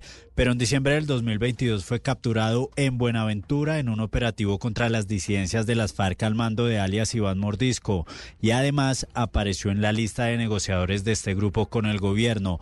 Por eso la JEP lo expulsó y aunque alias Gafas apeló esta decisión, la justicia transicional acaba de dejarla en firme, argumentando que Farfán es un desertor manifiesto y no puede mantener los beneficios de la JEP. 12 del día, 7 minutos. Gracias, Mateo. Y mucha atención porque la Superintendencia de Industria y Comercio abrió pliego de cargos contra siete empresas de chimeneas de etanol por posiblemente vulnerar los derechos de sus usuarios y no darles la información completa sobre los riesgos que tienen estas chimeneas de etanol. Marcela Peña. Aquí ya les hemos contado varias noticias sobre accidentes que ocurren en torno a estas chimeneas, que son chimeneas que la gente pone en la sala de su casa, especialmente en apartamentos y lugares donde no se pueden poner chimeneas convencionales. Sin embargo, la superindustria está llamando al banquillo de los acusados a siete compañías productoras porque aparentemente no están informando a los consumidores los riesgos de manipulación de este tipo de productos. Si se comprueba que la superindustria tiene razón, estas compañías podrían pagar más de 2.300 millones de pesos en multas. Además, todas estas empresas van a tener que tomar medidas para evitar nuevos accidentes. Por ejemplo, van a tener que poner de ahora en adelante una etiqueta visible, legible, en español en la parte de arriba de estos aparatos y que sea difícil de quitar sobre cómo es que se deben prender correctamente, cómo se mantiene la llama, cuál es el peligro de tenerlas encendidas y sobre todo cómo se apagan. Cada chimenea de ahora en adelante tendrá que también llegar a los usuarios con un manual de instrucciones que especifique además cómo se debe manipular el combustible y cómo se puede mantener este producto en óptimas condiciones. Estas órdenes, si no se cumplen, también podrían llevar a multas para estas empresas por más de 1.100 millones de pesos. Y vamos ahora a la Procuraduría de una decisión muy importante. Ahora investigación contra la representante a la Cámara, Ana Paola García Soto. Escuchen esta historia por presuntamente ofrecer dinero a estudiantes a quienes les habría pagado sus derechos de grado, esto a cambio de conseguir votos para un primo que fue candidato de esta congresista diputada en las pasadas elecciones regionales. La historia, Rocío Franco. La Procuraduría investiga un curioso soborno de parte de un congresista y es que el Ministerio Público por eso abre investigación previa en contra de la representante a la Cámara, Ana Paola García Soto, por el presunto ofrecimiento de dineros a estudiantes a quienes les habría pagado sus derechos de grado a cambio de conseguir votos para un candidato a diputado en las pasadas elecciones de octubre. Y es que la sala disciplinaria de instrucción encargada de esta indagación sostuvo que según algunas informaciones, la congresista y su primo, Luis Miguel Rojas, aparentemente se comprometieron a saldar el valor correspondiente si los alumnos lograban que sus familiares votaran por el entonces aspirante a ocupar un cargo en esa corporación. De esta manera inicia el periodo de pruebas para establecer el grado de compromiso que podría tener esta representante a la Cámara. Rocío, gracias. Y la Fiscalía le imputará un nuevo delito al policía de la Sijín, Alfonso Quinchanegua, quien habría falsificado un informe de policía judicial para lograr que cruzaran a la, explea- a la ex empleada de Laura Sarabia, Marelvis Mesa. Juanita Tobar. Falsedad material en documento público es el nuevo delito que la Fiscalía le va a imputar al policía de la Sijín, Alfonso Quinchanegua Quinchanegua, quien habría falsificado un informe de policía judicial para poder lograr que chuzaran a las ex empleadas de Laura Sarabia, a Marel Bismesa y a Fabiola Perea. Quinchanegua ha señalado inducir en error a dos fiscales y dos jueces para obtener así ese permiso, esa posibilidad de interceptar los teléfonos de las ex empleadas. Esta audiencia será el próximo 24 de noviembre a las 9 de la mañana, donde el policía de la Sijín, quien está preso en un batallón de Facatativá, ahora debe responder por un nuevo delito. Y cambiamos de tema porque una grave situación humanitaria se presenta a esta hora en zona rural del municipio de Briceño, esto en el departamento de Antioquia, donde más de mil campesinos han permanecido confinados y secuestrados en sus casas producto de enfrentamientos entre el clan del Golfo y las disidencias de las FARC. El reporte de esta hora, Angie Camacho, muy buenas tardes.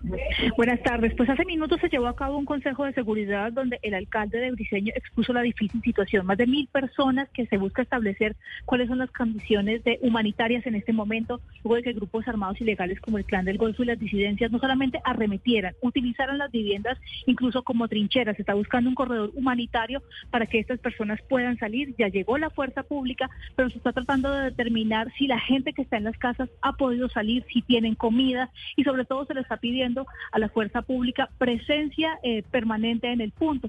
Esto ocurre cuando hablamos que en menos de 48 horas se han presentado cinco masacres en el país que han dejado por lo menos 18 víctimas fatales perpetradas y cometidas por grupos armados ilegales que hacen parte de la paz total. 12 del día, 11 minutos y la Judicatura oficializó la creación de los primeros juzgados agrarios en el país con lo que se pretende atender las quejas de los campesinos y los productores. Kenneth Torres. El presidente del Consejo Superior de la Judicatura, Aurelio Enrique Rodríguez, anunció que en cumplimiento del acto legislativo 03 del 2023, que firmó el presidente de la República, Gustavo Petro, aprobó la creación de un tribunal y cinco juzgados de circuito para la jurisdicción agraria y rural. El presidente explicó que se aprobó la creación de un tribunal agrario y rural con sede en la ciudad de Tunja y con competencia a nivel nacional, así como la creación de cinco circuitos agrarios y rurales en las ciudades de Tunja, Pasto, Popayán, Cartagena y. Estos cambios de fortalecimiento judicial dotarán al Estado y a la rama judicial de una arquitectura novedosa al servicio de los campesinos y las comunidades indígenas, tal como lo destacó nuestro vicepresidente de la Corte Suprema de Justicia, permitiendo dirimir y resolver de manera justa y pronta las innumerables controversias existentes en materia de la tenencia, propiedad y uso de la tierra en Colombia. La corporación está a la espera de que para la próxima vigencia el gobierno nacional le aporte 40 mil millones de pesos, que es el costo que tendría la creación de los juzgados agrarios y tribunales restantes en todo el país.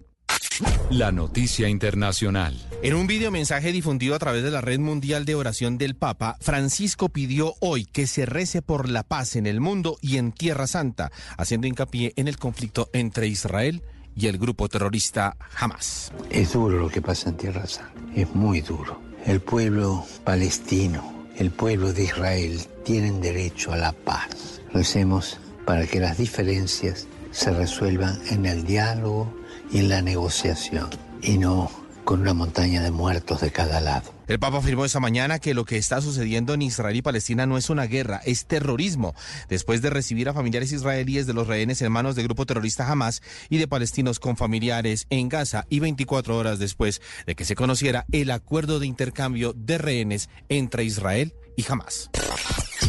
La noticia deportiva. La noticia deportiva llega desde la Federación Colombiana de Fútbol. La comisión arbitral reveló los árbitros que impartirán justicia en la final de la Copa Betplay, que jugará mañana Nacional y Millonarios. Carlos Betancourt del Valle será el juez central. Sus asistentes serán Cristian Aguirre de Caldas y Mario Tarache del Casanare. El bar estará a cargo de Keiner Jiménez del Cesar. El juego de la final está empatado uno a uno. Millonarios ya se encuentra en Medellín, pues viajó ayer en horas de la tarde. Hoy a las seis de la tarde será la rueda de prensa oficial. A diferencia del partido de ida, ambos equipos ya contarán con sus arqueros arqueros titulares Kevin Mier y Álvaro Montero, quienes estaban con la selección Colombia. Las principales tendencias en redes sociales. A esta hora numeral, Camilo Vargas es tendencia en la red social X con más de 22 mil menciones y todo por la excelente actuación del arquero de la selección Colombia en los más recientes partidos con la tricolor. Vargas, del registro del Atlas mexicano y campeón con Independiente Santa Fe, fue destacado en la cuenta X de la Conmebol por sus impresionantes atajadas ante Paraguay. El bogotano ha actuado en cinco de los seis partidos de Colombia, acumula 447 minutos con los cafeteros y con sus impresionantes actuaciones se convierte en una de las figuras del equipo del técnico Néstor Lorenzo.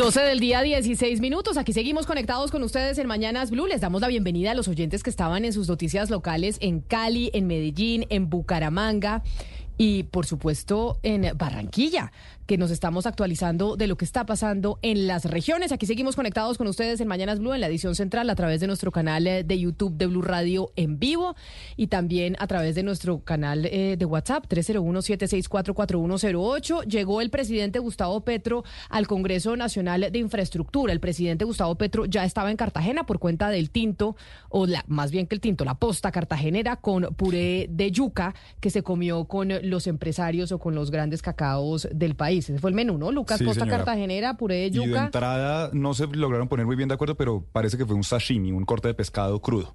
Y tomaron gaseosa de la costa y además estuvieron con postres eh, de la región. Pay de coco. No, También. ¿Pay de coco? Sí, pay de Algo co- con coco, creo que era. Bueno, no sé, pero sí supe que era posta cartagenera lo que se estuvieron comiendo los señores. Y de ahí, de la Casa de Huéspedes, llegó al Congreso Nacional de Infraestructura. Claudia, que es muy, muy importante la presencia del presidente Gustavo Petro en ese Congreso Nacional de Infraestructura, porque recuerde que desde un principio, incluso estando en campaña, el presidente dijo que su intención en este gobierno no era apostarle a más grandes proyectos de infraestructura, él se iba con los pequeños proyectos, con los locales, con las juntas de acción comunal, etcétera, etcétera.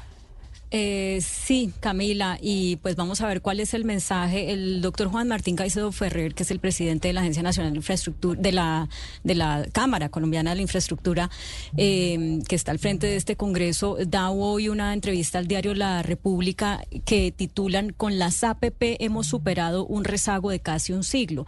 Es decir, un mensaje de que esas alianzas público-privadas con estas grandes compañías con las que se construyeron eh, las eh, llamadas 4G, sí, eh, sí le permitieron al, digamos, al Estado eh, garantizarle las vías a poblaciones que de otra manera no las hubieran podido tener. Vamos a ver qué responde el presidente cuando dé su discurso hoy en el Congreso. Pero él ha sido supremamente claro desde un principio que él esas APP no le gustan. Y el presidente lo ha dicho desde que estaba en campaña. A él las alianzas público-privadas, que el desarrollo de infraestructura se dé a través de los privados, etcétera, etcétera, no le gusta. Él tiene una visión de país que es mucho más estatal. Y por esa razón, pues no, en este gobierno, yo creo que allá en el Congreso Na- Nacional de Infraestructura lo deben tener claro, Claudia, y es una de las cosas que se va a discutir, es no va a haber esos grandes proyectos de infraestructura. Pues eh, sí, y fíjese que ayer cuando entrevistábamos al exministro de Hacienda José Antonio Campo y le preguntábamos sobre qué es lo que hay que hacer para reactivar la economía, él decía que en cuanto a lo que estaba en manos del gobierno, pues tenía había dos cosas muy importantes. Eh, uno, las las viviendas de interés social, que dijo ya los recursos están eh, aprobados y hay que hay que agilizar eso porque ese sector está paralizado, como lo hemos dicho, y también eh, la infraestructura. Por eso, y aunque el exministro Campo ya no está ahí, creería yo que en eso no se diferencia mucho con el actual ministro Bonilla, en que el, el- el Estado tiene los recursos y tiene, eh, pues, digamos, los proyectos ya algunos aprobados y otros está aprobado que funcionan para poder eh, jalonar la economía cuando estamos entramos ya en decrecimiento. La gran apuesta del presidente Petro son las vías terciarias. Él ha dicho que esas grandes vías ya no, que son las vías terciarias y que es una manera además, Camila, de, de mover mucho esa economía eh, comunitaria a través de la Junta de Acción Comunal. Él dice que, es, que él cree que la Junta de Acción Comunal son las, las entidades o los, los cuerpos de colectivos que podrían sacar adelante esta, este proyecto de vías terciarias y además ya anunció la creación del Instituto Nacional de Vías eh, Terciarias o algo así, un nuevo organismo que pienso yo, Camila, que en algún momento eh, en Colombia existió lo que se conocía como caminos vecinales que también era un era un organismo muy muy de la comunidad que comenzaba a jalonar eh, estas vías en, en todo el país. De tal manera que la apuesta del presidente sí es efectivamente por las vías terciarias y por las juntas de acción comunal Y por eso es importante su presencia en este Congreso de la Infraestructura que se está llevando a cabo en Cartagena. A ver qué va a decir el presidente. ¿Ya empezó a hablar el mandatario, Lucas, o todavía Está no? hablando Juan Martí Caicedo, eh, Camila, que es el presidente de la Cámara Colombiana de Infraestructura. Luego habla el presidente Petro. Participan también seis ministros en este Congreso: los ministros de Hacienda, de Transporte, de Vivienda, de Agricultura, de Medio Ambiente y de Ciencia, además del Departamento Nacional de Planeación. Bueno, hay una lista de invitados muy importantes y muy grande a lo largo de estos tres días, porque hoy comienza en Cartagena este Congreso. Mucha gente en Cartagena y después el presidente tiene café a las 5 de la tarde con la oposición para hablar precisamente de la reforma a la salud. Creo que como va la agenda, póngale que el presidente esté hasta la una y media, una y media más o menos se acabe el conversatorio con el presidente, una y Está, media, teoría- dos. está entre 11 y 1. La llegada del presidente llegó a las 12, así que probablemente no sea la una que se termine. Y lo que también le digo, no creo que vaya a empezar a las 5 el, el famoso tinto, pero bueno, ya veremos. Bueno, pero a las seis o siete estaremos pendientes de qué pasa con el tinto hoy. Bueno, día de reuniones importantes, semana de reuniones importantes para el gobierno nacional, Ana Cristina, pero hoy se cumplen 60 años, es que increíble, ¿no? 60 años del asesinato al presidente de los Estados Unidos, John F. Kennedy. Eh, sí, Camila, hoy es, eh, es esa eh, conmemoración que además es muy impresionante porque es la primera vez que en, cámaras se registraba, es la primera vez que se registró un magnicidio en cámaras, es decir, magnicidios, eh, la historia ha registrado muchos, pero nunca se había registrado en cámaras y quedó esta, este momento para, para la historia, para la historia de los Estados Unidos. Yo creo que pues muchas personas tienen en su memoria, incluso pues las personas que nacieron muchísimo después, ese momento en que él está en ese desfile eh, en Dallas y lo, y lo matan y que era pues algo que, que más o menos se sabía que iba a pasar. Y entonces, eh, Camila, hoy es una fecha que es, eh, digamos, es una fecha de conmemoración y, y se recuerda esa familia Kennedy porque además fueron, digamos, era una pareja que en muchas, que marcaron un hito en, en muchos, en muchos sentidos. Pues Jackie Kennedy, su esposa, pues es toda la vida pues fue como eh, un, ícono, un ícono de la moda. Y también John F. Kennedy pues eh, tuvo eh, un estilo de gobierno eh, distinto y también marcó pues esa familia Kennedy. Pues todavía tenemos tenemos personas de la familia Kennedy que están eh, mm, digamos en, en el mundo de la política. Pero ese magnicidio marcó no solamente pues porque era el presidente de los Estados Unidos sino porque fue la primera vez que en cámaras quedó registrado un asesinato de esta magnitud un magnicidio de hecho Un magnicidio que todavía no tenemos la respuesta concreta de los responsables y hay todavía teorías eh, múltiples en torno a qué fue lo que pasó. John F. Kennedy, el presidente número 35 de los Estados Unidos y además Ana Cristina, el presidente que quedó registrado en cámara su asesinato, pero el presidente que también ganó la elección por cuenta de las cámaras que recordemos, esa es una de las cosas que se menciona de la historia de John F. Kennedy, de cómo, uno, porque era guapísimo, y dos, porque obviamente el carisma en donde la televisión empezó a jugar un rol preponderante en la política lo llevó, entre otras cosas, a la presidencia de los Estados Unidos. Claro, y además él tenía también, eh, eh, digamos, toda esa, esa cosa que, lo rodeaba, que era muy del jet set, que no se había tenido antes en un pre- presi- presidente de los Estados Unidos, porque era más una figura política, era, los presidentes se tenían como figuras políticas y él se tuvo mucho, eh, digamos, como figura del jet set, y ahí juega mucho pues toda esa historia de ese romance con eh, la actriz eh, Marilyn Monroe, que se decía pues que eran amantes, y, y- y el famoso, la famosa canción de Happy Birthday, cuando Mr. ella le, le cantó. Sí, Happy Birthday, Mr. Mr. President, que eso pues es lo más de lo más famoso, de los de los de las canciones más famosas y de los videos que más ha circulado, que, que se puede buscar en YouTube y ahí es, es una cosa impresionante. Entonces ahí también es una, eh, digamos, todo lo que gira en torno a esa familia Kennedy, porque después de eso queda todo lo de la maldición de, de la familia Kennedy, después su sobrino John John, que mueve, que muere en este, y que también era guapísimo, que, que muere en este eh, accidente en Martha's Vineyard. Entonces es una familia que tiene, a, partir de ese momento que se, crea toda una leyenda en torno a la familia de los Kennedy. Y también sabe que, que hizo historia el famoso debate de Kennedy con Nixon, el famoso debate, debate televisado, que es el que al que se refiere Camila cuando se ve un Nixon cansado, sudoroso, vuelto nada, y en cambio un Kennedy rozagante, jovial, fresco. Ese, ese debate marcó eh, definitivamente el triunfo de, Kennedy, pero además las imágenes también, la de John John con Carolina, cuando ven el, el, el féretro de su padre y está John John eh, firme en una posición militar, viendo, viendo eh, el, el, cuerpo de su padre pues en el féretro, de tal manera que sin duda alguna, es decir, la, la, realeza de Estados Unidos siempre se dijo que eran los Kennedy, los Kennedy era la realeza norteamericana, estadounidense, y, y sin duda alguna fue un presidente que marcó la historia, pues la historia de, de Estados Unidos y buena parte de la historia de la humanidad, porque toda esa parte de, no solamente la parte eh, exótica, si se quiere, de los Kennedy, sino la parte política, la parte como la familia Kennedy, él, Robert, que después también muere, y luego el, el, el Edward que sigue y, y, y, y, tuvo el famoso escándalo del, del carro que se, que se, que se que tiene el accidente y después John John, que nunca pudo ser eh, una figura política como su padre, de tal manera que efectivamente eh, los 60 años de, del, del, asesinato de John Kennedy hay que conmemorarlo sin duda alguna.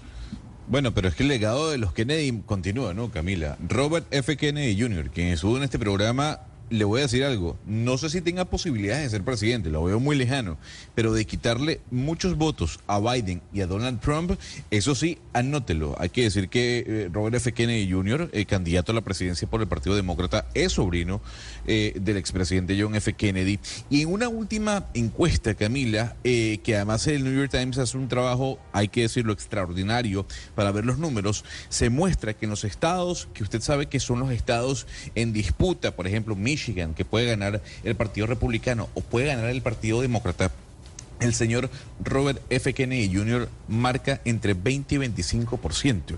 O sea, cuando la gente se le muestra un tercer candidato, más allá de Donald Trump y de Joe Biden, aparece el nombre de Robert F. Kennedy Jr. ¿Esto por qué? Porque capta parte del Partido Demócrata que no sigue a Joe Biden siendo el, el posible candidato presidencial y por el otro lado un ala del Partido Republicano no tan radical eh, que no siga a Donald Trump, sino le gustaría que este señor, sí, eh, la cabeza de los antivacunas en los Estados Unidos sea el próximo presidente de la República. Pues Ana Cristina, antes de la pausa le tengo el eh, cumpleaños de Marilyn Monroe a Mr. President eh, número 35, John F. Kennedy, que es esta, este momento pues icónico de lo que pasó con ese presidente que claro, que siempre estuvo muy ligado al jet set en los Estados Unidos. Happy birthday Happy birthday to you. Happy birthday, Mr. President. Happy birthday to you. Cumpleaños por Marilyn Monroe a John F. Kennedy, que hoy pues, se cumplen 60 años de su asesinato. Vamos a hacer eh, una pausa y ya regresamos porque vamos a hablar con el Instituto Colombiano de Bienestar Familiar a propósito de lo que está pasando con los niños y lo que mencionábamos ayer, pues nos tenía que conmocionar a muchos en Colombia de cómo uno de cada tres niños del ICBF pues ha sido violentado sexualmente.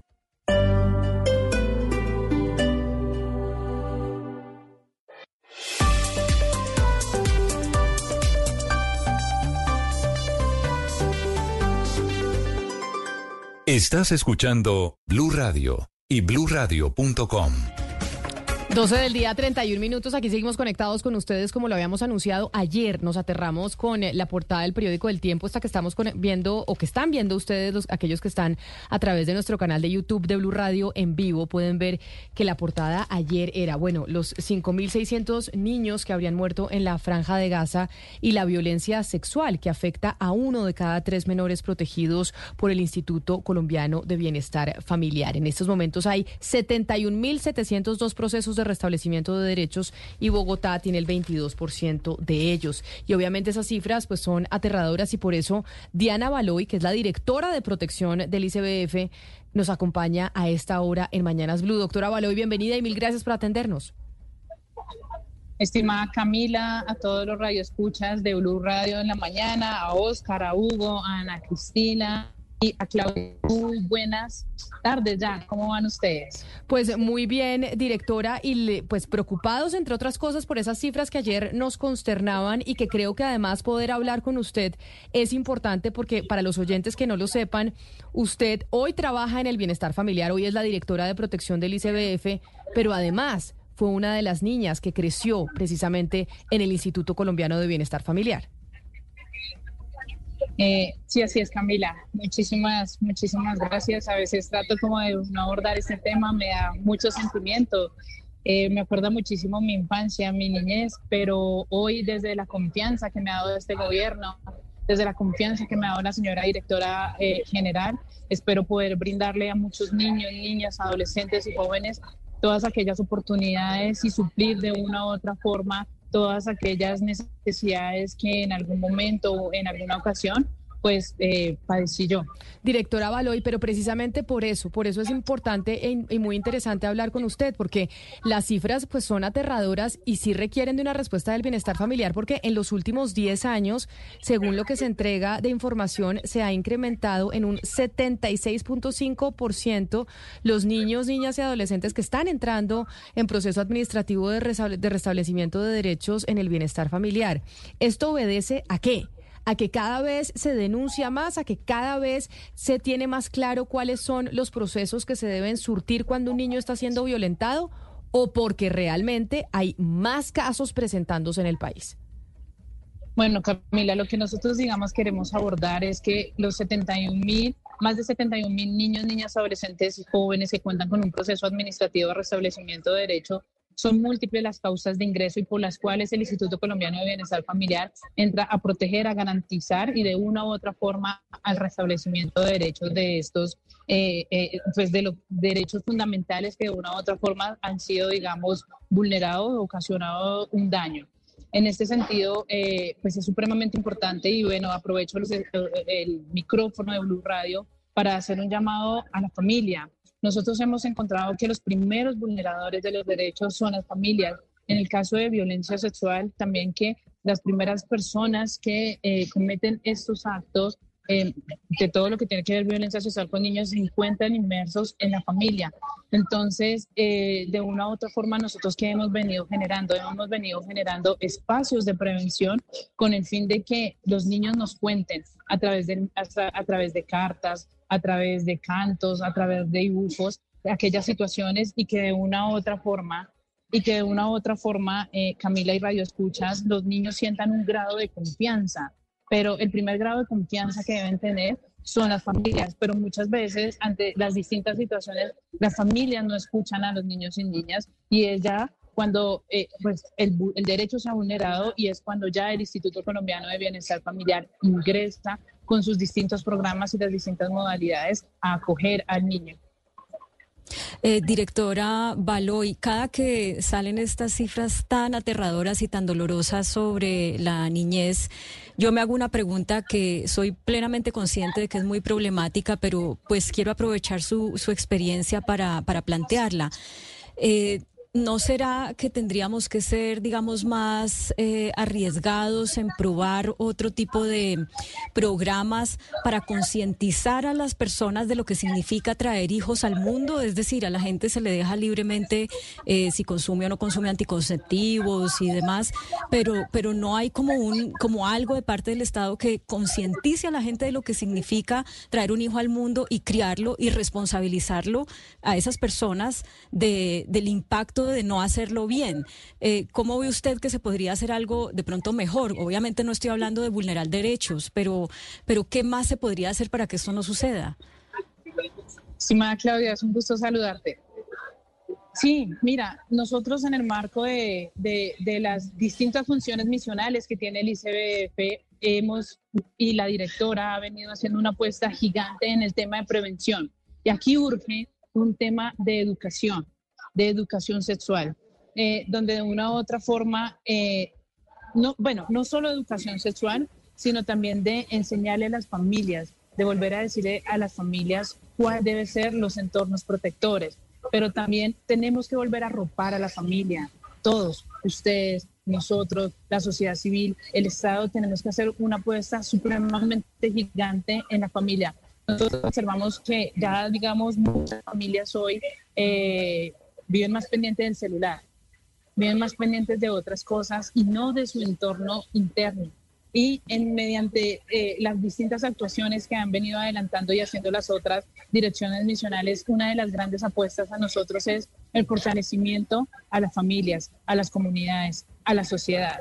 Pero también, digamos, queremos hacer un llamado a todos y es, esto no solo corresponde y esto no solo lo adelantan y lo hace el ICBF, sino que queremos en el marco de la corresponsabilidad sumar y bienvenidas todas aquellas ideas, todas aquellas apuestas que las personas quieran tener para nosotros fortalecer a la familia. Eso es una, eh, eh, estimados miembros de la mesa y Radio Escuchas, eso es una de las grandes apuestas que tiene esta dirección y es fortalecer la familia. Porque, Claudia, si nosotros les damos herramientas a las familias, si nosotros de una u otra forma los acompañamos un poquito más en el proceso, pero no solo es una tarea del ICF, sino es una tarea de todos, sabemos que los esfuerzos y, y la protección interna de la familia y que estas situaciones no se presenten dará frutos. Directora Baloy, hay eh, una pregunta que uno se hace constantemente y es sobre el reclutamiento forzado de niños. Usted nos está hablando de los entornos protectores y qué tanta cobertura tienen esos, eh, le quisiera preguntar por qué tanta cobertura tienen esos entornos protectores. La Defensoría del Pueblo habla de un registro de 199 niños reclutados, de los cuales 24 sería por LL, el ELN. Entonces, ese reclutamiento eh, forzado, uno diría, pues esto si hay un entorno, si hay entornos protectores que estén en todas las áreas del país o que estén bien distribuidos en el país, podría prevenir este tipo de reclutamiento y podría restablecer eh, pronto los derechos de estos niños. Ana Cristina, mira, ahorita salen los niños, niñas, adolescentes y jóvenes de su jornada escolar. Una de las grandes apuestas que tiene la señora directora es llevarles arte, llevarles cultura, llevarles deporte. Ustedes no se imaginan el impacto que estas pequeñas cosas y estas pequeñas acciones pueden en una sociedad, en una comunidad, de una u otra forma, que ellos vean otro tipo, digamos, de acciones en que puedan eh, verse su proyecto de vida. ¿Sí? Pues ustedes. Sí, sí señora Baloy, pero, pero en este momento le, la pregunta, digamos, eh, concentrémonos un poco en dónde están concentrados esos entornos protectores, porque nosotros sabemos que en Medellín los hay, en Bogotá, en las grandes ciudades, pero digamos en estos territorios donde se hace reclutamiento forzado, estamos hablando de Arauca, estamos hablando eh, de lugares como Cauca, eh, ¿qué, qué, qué presencia tiene el Instituto Colombiano de Bienestar Familiar en este tipo de, de territorios? Ok, Ana Cristina, termino, digamos, para darte respuesta y es, por medio de estas iniciativas y las casas atrapasueños, nosotros hemos venido y, no sé de pronto si ayer vieron el lanzamiento de iniciativas comunitarias para el tema del esparcimiento de los, de, de los tiempos libres que ellos tienen y que se concentran, digamos, en otros, en otros aspectos y es, nosotros cubrimos las 33 departamentos. En los 33 departamentos hay acciones del Instituto Colombiano de Bienestar Familiar, bien sea en materia de prevención, promoción y protección. Esto, digamos, lo adelantamos o a través de las defensorías de familia o de las distintas unidades que nosotros tenemos y especialmente de las unidades móviles. Entonces, atención en esto, nosotros la adelantamos y la tenemos. Ahorita tenemos una apuesta supremamente gigante y es una apuesta en que en los tiempos libres que ellos adelanten y que ellos tengan, puedan vincularse a las distintas modalidades, que es una forma de servicio y atención que nosotros tenemos para eh, con ellos y de una u otra forma que el tiempo y el esparcimiento del tiempo libre de ellos sean otra cosa y de una u otra forma arrebatarlos de las distintas situaciones porque no es solo un tema de, reclutamiento, lo que muchas veces también se presenta en la Cristina y, y Radio Escuchas, sino se presentan muchísimas cosas. Eh, los chicos que nos ingresan al sistema de responsabilidad penal para adolescentes por un tema de falta de oportunidades, pero que estamos menguando eh, y de una u otra forma con las distintas acciones que en materia de prevención el resto de las misionarias que tiene el Instituto Colombiano de Bienestar Familiar se encuentra desarrollando. Pues qué reto tan grande y por eso nos parecía importante hablar con usted, directora de protección del ICBF, señora Diana Baloy, porque pues las cifras son pues muy preocupantes y obviamente necesitábamos o queríamos una respuesta del ICBF sobre eso que conocíamos ayer y que además venimos conociendo desde hace semanas. Le agradezco enormemente y obviamente seguiremos en un diálogo con el ICBF. Dígame. ¿Tú me permites dos cosas, por favor? Claro que sí. Miren, la primera es el día de hoy nos encontramos en la Feria de Emprendimiento de Adolescentes y Jóvenes que se han encontrado en las distintas modalidades de atención, ni adolescentes desvinculados del conflicto armado, adolescentes que han pertenecido al sistema de responsabilidad penal, adolescentes que sus padres o madres los han abandonado. Hoy encontramos en la primera feria de emprendimiento donde nos han venido a traer todos sus sueños, anhelos, ilusiones y todos los proyectos que ellos quieren para adelantar su proyecto de vida nos encontramos ubicados en la sede de la Dirección General, eh, apoyándolos y fortaleciéndolos. Hoy tuvimos, digamos, un foro maravilloso donde les escuchamos sus miedos, sus anhelos, sus sueños y soluciones. Eh, para si de pronto los radioescuchas se quieren acercar, totalmente bienvenidos a que conozcan las cualidades, aptitudes que tienen nuestros adolescentes y jóvenes. Lo segundo es decirles que el sábado adelantamos el lanzamiento de la campaña de Navidad. Nuestra apuesta es tener, eh, conseguir 42 mil, más de 42 mil regalos para nuestros niños, niñas, adolescentes y jóvenes que tenemos en las distintas modalidades, hogar sustituto, internado, pero que también tengan, digamos, estos regalos, enfoques diferenciales, enfoque étnico, todas las diversidades que tiene Colombia. Entonces, eh, a las radios oyentes y escuchas de, de Blue Radio, cordialmente invitados a que participen eh, les mando, eh, y bueno, un saludo muy especial de la señora directora general, un caluroso y gran, y gran abrazo. Camila y miembros de la mesa, muchísimas gracias y esperamos contar con ustedes en esta y próximas oportunidades que, que todo sea para que Colombia, para que Colombia salga adelante y para que Colombia podamos mostrar el país tan hermoso y tan maravilloso que de una u otra forma nosotros tenemos. Muchísimas gracias. A usted, directora Baloy, un saludo a la directora y que obviamente estamos pendientes de también poder hablar con ella sobre tantos temas que competen a la niñez y al Instituto Colombiano de Bienestar Familiar. Son las 12 del día, 44 minutos. Hacemos una pausa y ya regresamos. Una de las introducciones más largas de la música es esta canción, Gonzalo, November Rain, que si usted estuviera en Bogotá, es la banda sonora perfecta para este día, porque en Bogotá estamos en noviembre, estamos a 22 de noviembre y ya empezó a llover. Parte de esa dupla, Camila, eh, maravillosa, musicalmente hablando, del Use Your Illusion 1 y 2, que se publicó a comienzos eh, de la década del 90, ese disco amarillo y ese disco azul. Dentro de esos álbumes estaba esta canción. Y usted trae a colación a los Gunners, como también se hacen llamar, y es que la noticia de última hora tiene que ver con el cantante, el vocalista Axel Rose. Camila acaba de ser acusado de una violación brutal ocurrida hace más de 30 años en una demanda que está presentada bajo la ley de sobrevivientes adultos. Recordemos, Camila, que el Estado de Nueva York en el año 2019 eh, introdujo una ley sobre las prescripciones de los abusos eh, sexuales. Esa ley al día de hoy, a las 12 de la medianoche, expira y la demandante está utilizando este tiempo que le queda para introducir dicha demanda. ¿Quién está demandando a Axel Rose? Pues es la actriz y modelo Sheila Kennedy. Sheila Kennedy fue además eh, muy popular en la década del 90 porque era pareja del fundador de la revista para adultos Penthouse.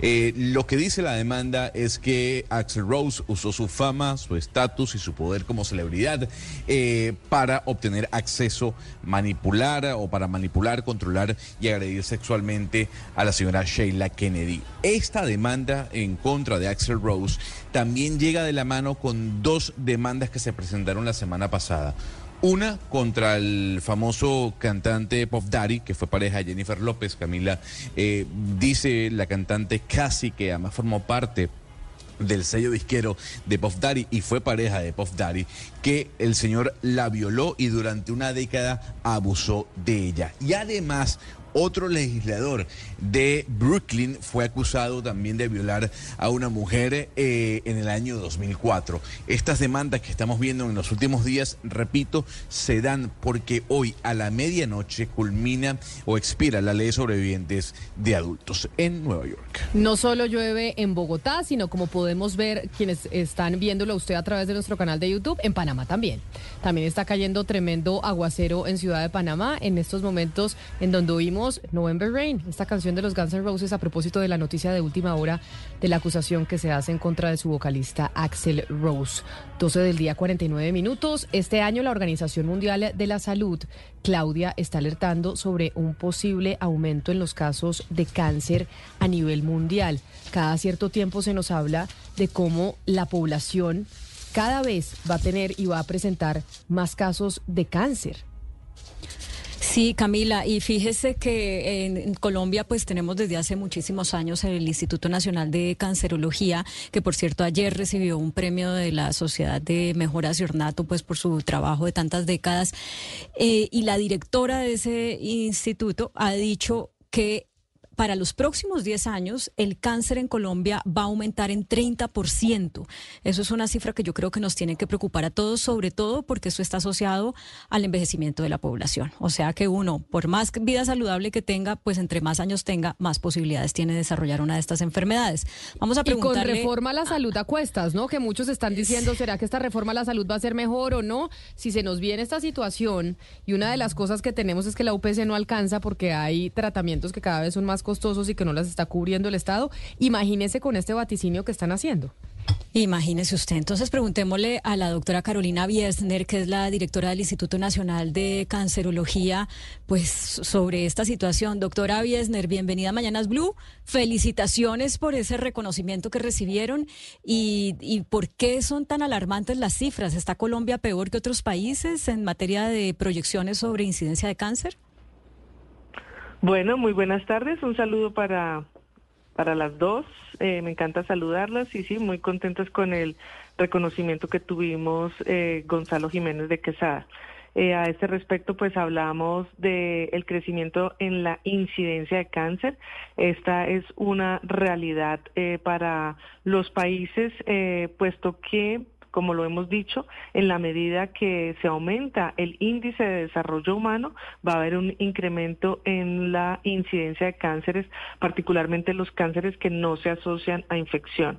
Es así que habla del índice de desarrollo humano, como ustedes lo mencionaban, mayor expectativa de vida, puesto que a mayor edad, mayor riesgo y mayor probabilidad de desarrollar un cáncer, eh, mayor ingreso per cápita, porque estamos entonces en unas condiciones de vida de urbanización, industrialización, con mayor exposición a factores de riesgo, que ya todos los conocemos, tabaco, alcohol, sedentarismo, obesidad.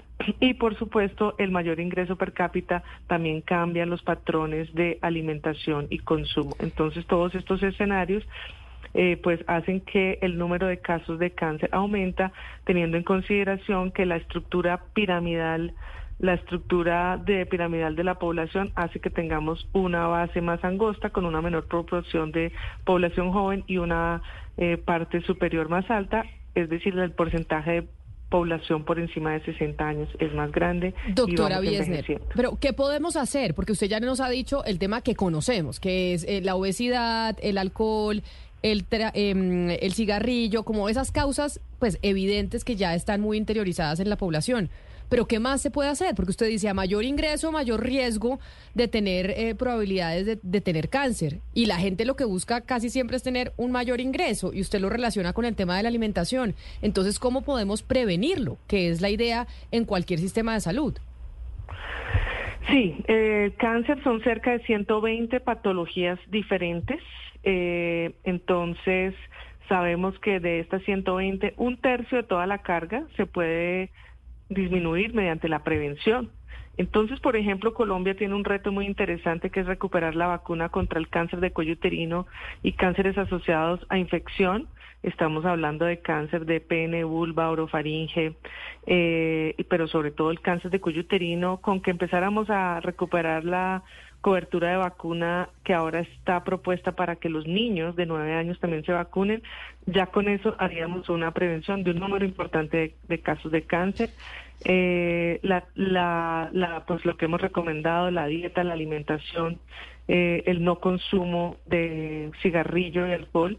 Y un segundo capítulo en donde Colombia también tiene un reto muy importante es lograr una mayor participación en los programas de detección temprana. Debo decir que las mujeres en Colombia hemos sido muy juiciosas, pero eh, en muchas regiones del país, por ejemplo, las mujeres que salen con anormalidad citológica o con pruebas positivas a VPH no tienen acceso al tratamiento. Entonces, este cáncer está mucho más en las regiones, en las mujeres donde no tienen acceso a estas tecnologías y tratamientos. y una tercera parte de los cánceres eh, tienen posibilidades tratamientos. Entonces, si el país le apuntara porque es responsabilidad de todos, comportamiento de los individuos y la capacidad de respuesta del servicio de salud, podríamos disminuir la carga, la mayor carga del cáncer. Eso se ve, los países que tienen una más alta incidencia han logrado reducir la mortalidad. Doctora Carolina, ya que menciona lo de la vacuna de contra el virus del papiloma humano para los niños, yo quisiera, no, no sé si, si esto está siendo exitoso o no, esto empezó hace poquito en Colombia y quisiera que usted tal vez diera un mensaje que atienda los temores o, las, o la falta de conocimiento que puede tener la gente sobre esto, cómo se pueden vacunar los niños, hasta qué edad o desde qué edad pueden empezar, es gratis, es, eh, hay que pagar, ¿cómo, cómo es la cosa? Bueno, el ministro de Salud y todo el grupo del ministerio eh, lanzó en octubre eh, lo que se llama la vacunatón, es decir, promover eh, la vacuna de toda la población con, en relación con la edad, pero nosotros hacemos énfasis en la vacuna contra el cáncer de cuello uterino. En los años pasados estaba dirigida solamente a las niñas, inicialmente fueron las niñas de 9 a 14 años, es decir, las niñas que estaban en cuarto de primaria y se vacunaban en los colegios. Eh, ahora la propuesta es que la vacuna en niños, niñas, como ya se había hablado antes, se amplíe hasta los 17 años. Idealmente son las niñas que no han iniciado relaciones sexuales, pero se acepta la vacuna hasta los 17 años y los niños, eh, por razones de disponibilidad de la vacuna, se vacunan desde los, a los niños del grupo de, de nueve años. Esta vacuna es gratuita, ahora es solamente una dosis. Antes era más difícil cumplirle el esquema del intervalo, pero ya la evidencia ha sido suficiente para mostrar que una genera los anticuerpos y es suficiente para prevenir. Entonces, invitamos a todas las familias a eh, participar, hay que ir a los centros de vacunación y solicitar la vacuna de acuerdo con la edad y con el género.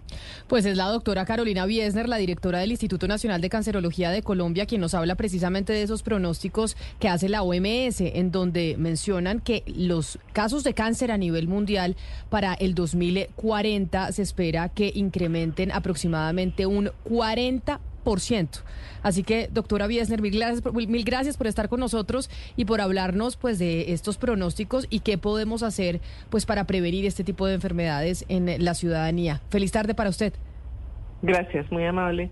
Muchísimas por, por la invitación. Hablando de November Rain, está cayendo un diluvio en la ciudad de Bogotá en estos momentos, un granizo impresionante. O sea, estábamos vaticinando, Gonzalo Lázari, que iba a llover de forma importante, como cuando vinieron los Guns N' Roses aquí a nuestro país. Y la primera vez. La primera vez, la primera vez que vinieron y fue en noviembre y cayó un aguacero de Señor y Padre Nuestro, como en estos momentos que muchas veces, a ver si tenemos seguro, yo afortunadamente impermeabilicé mi casa. Pero uno cuando tiene estas cosas debería asegurarse porque uno no sabe en qué momento la lluvia ¿Y usted le daña las cosas. ¿Cuál fue la primera aseguradora del país? No, yo sé que usted sabe la respuesta, Camila. Es Alias. Muy bien. Se me había olvidado, Está Alias, en sí, el señor. uniforme de Millonarios y que patrocina también el Museo de Arte Moderno de Bogotá. Allianz Seguros, Camila, está en los momentos del día a día. Está en los viajes, en el centro comercial, en el supermercado, cuando usted va al médico y hasta cuando se sube a un avión. Allianz es la aseguradora que siempre está sin que nosotros lo sepamos, porque cuando la necesitemos, seguro está. Allianz, seguro estamos, Camila. Estamos porque necesitamos seguros en medio de estas lluvias. Bueno, me dicen que no en todo Bogotá está lloviendo, pero la zona por la que nosotros estamos, que es la zona de la calle 100, está cayendo un aguacero impresionante con granizo. Eh, hay otras zonas de Bogotá que me están reportando los oyentes en el 301-764-4108, que por su zona, por la 72, calle 72, carrera séptima, centro de Bogotá, aún no llueve. Vamos a ver si eh, empieza a llover igual que en esta zona de la ciudad. Y antes de irnos, ahí estamos viendo imágenes, los que están conectados con nosotros a través de nuestro canal de YouTube las imágenes de cómo llueve en la capital. Se viene fenómeno del niño, Sebastián, pero a pesar de que se viene fenómeno del niño, octubre ha sido uno de los meses más pasados por agua Sí. en la historia de nuestro país. En estas semanas eh, se descoció el cielo, Camila, pero al mismo tiempo me acuerdo que arrancó a llover, el IDEAM nos anunció oficialmente la llegada del fenómeno del niño y estas lluvias, recordemos, han ayudado a bajar mucho el precio en bolsa, que es una parte de lo que usted paga en la factura de la luz. Eso es buena noticia, que estupendo que llueva porque de enero a abril, pues ya nos han dicho los científicos, los expertos, que no va a llover. Y antes de irnos, Lucas, ¿nos vamos a ir de vacaciones en diciembre o no nos vamos a ir de vacaciones en diciembre? Yo estaré aquí trabajando, yo no sé usted. Yo estoy tratando de pedir vacaciones. Bueno, pues si las quiere pedir y una de las alternativas es viajar con la TAM Camila porque están comprometidos con usted y con todos los colombianos. Este es un compromiso que los lleva a descubrir más rincones de Colombia con más de 1.700 vuelos semanales y cada vez más destinos en Sudamérica y en Estados Unidos, conectando hacia Colombia cuando más se necesita al cuidar de nuestras tierras y apoyar a nuestra gente con el avión solidario para conectarla con programas de salud, de medio ambiente y también de ayuda frente a catástrofes naturales y también por supuesto trabajando día a día para hacer de tu experiencia su máxima prioridad al entregarle espacios más cómodos, más tecnologías para mejorar su viaje y una atención cálida que hará que disfrute cada minuto de su vuelo sin preocupaciones. En la TAM Airlines vuelan por usted, entonces si se va a de vacaciones puede hacerlo por la TAM. Así llegamos nosotros al final de esta emisión de Mañanas Blue. Ustedes gracias por acompañarnos y sigan conectados con Blue Radio, porque ya llegan nuestros compañeros de Meridiano. Step into the world of power, loyalty, and luck. I'm gonna make him an offer he can't refuse. With family, cannolis, and spins mean everything. Now, you wanna get mixed up in the family business. Introducing The Godfather at ChumbaCasino.com. Test your luck in the shadowy world of The Godfather slot. Someday, I will call upon you to do a service for me. Play The Godfather now at ChumbaCasino.com. Welcome to the family. No purchase necessary. VGW Group. Void where prohibited by law. 18 plus. Terms and conditions apply.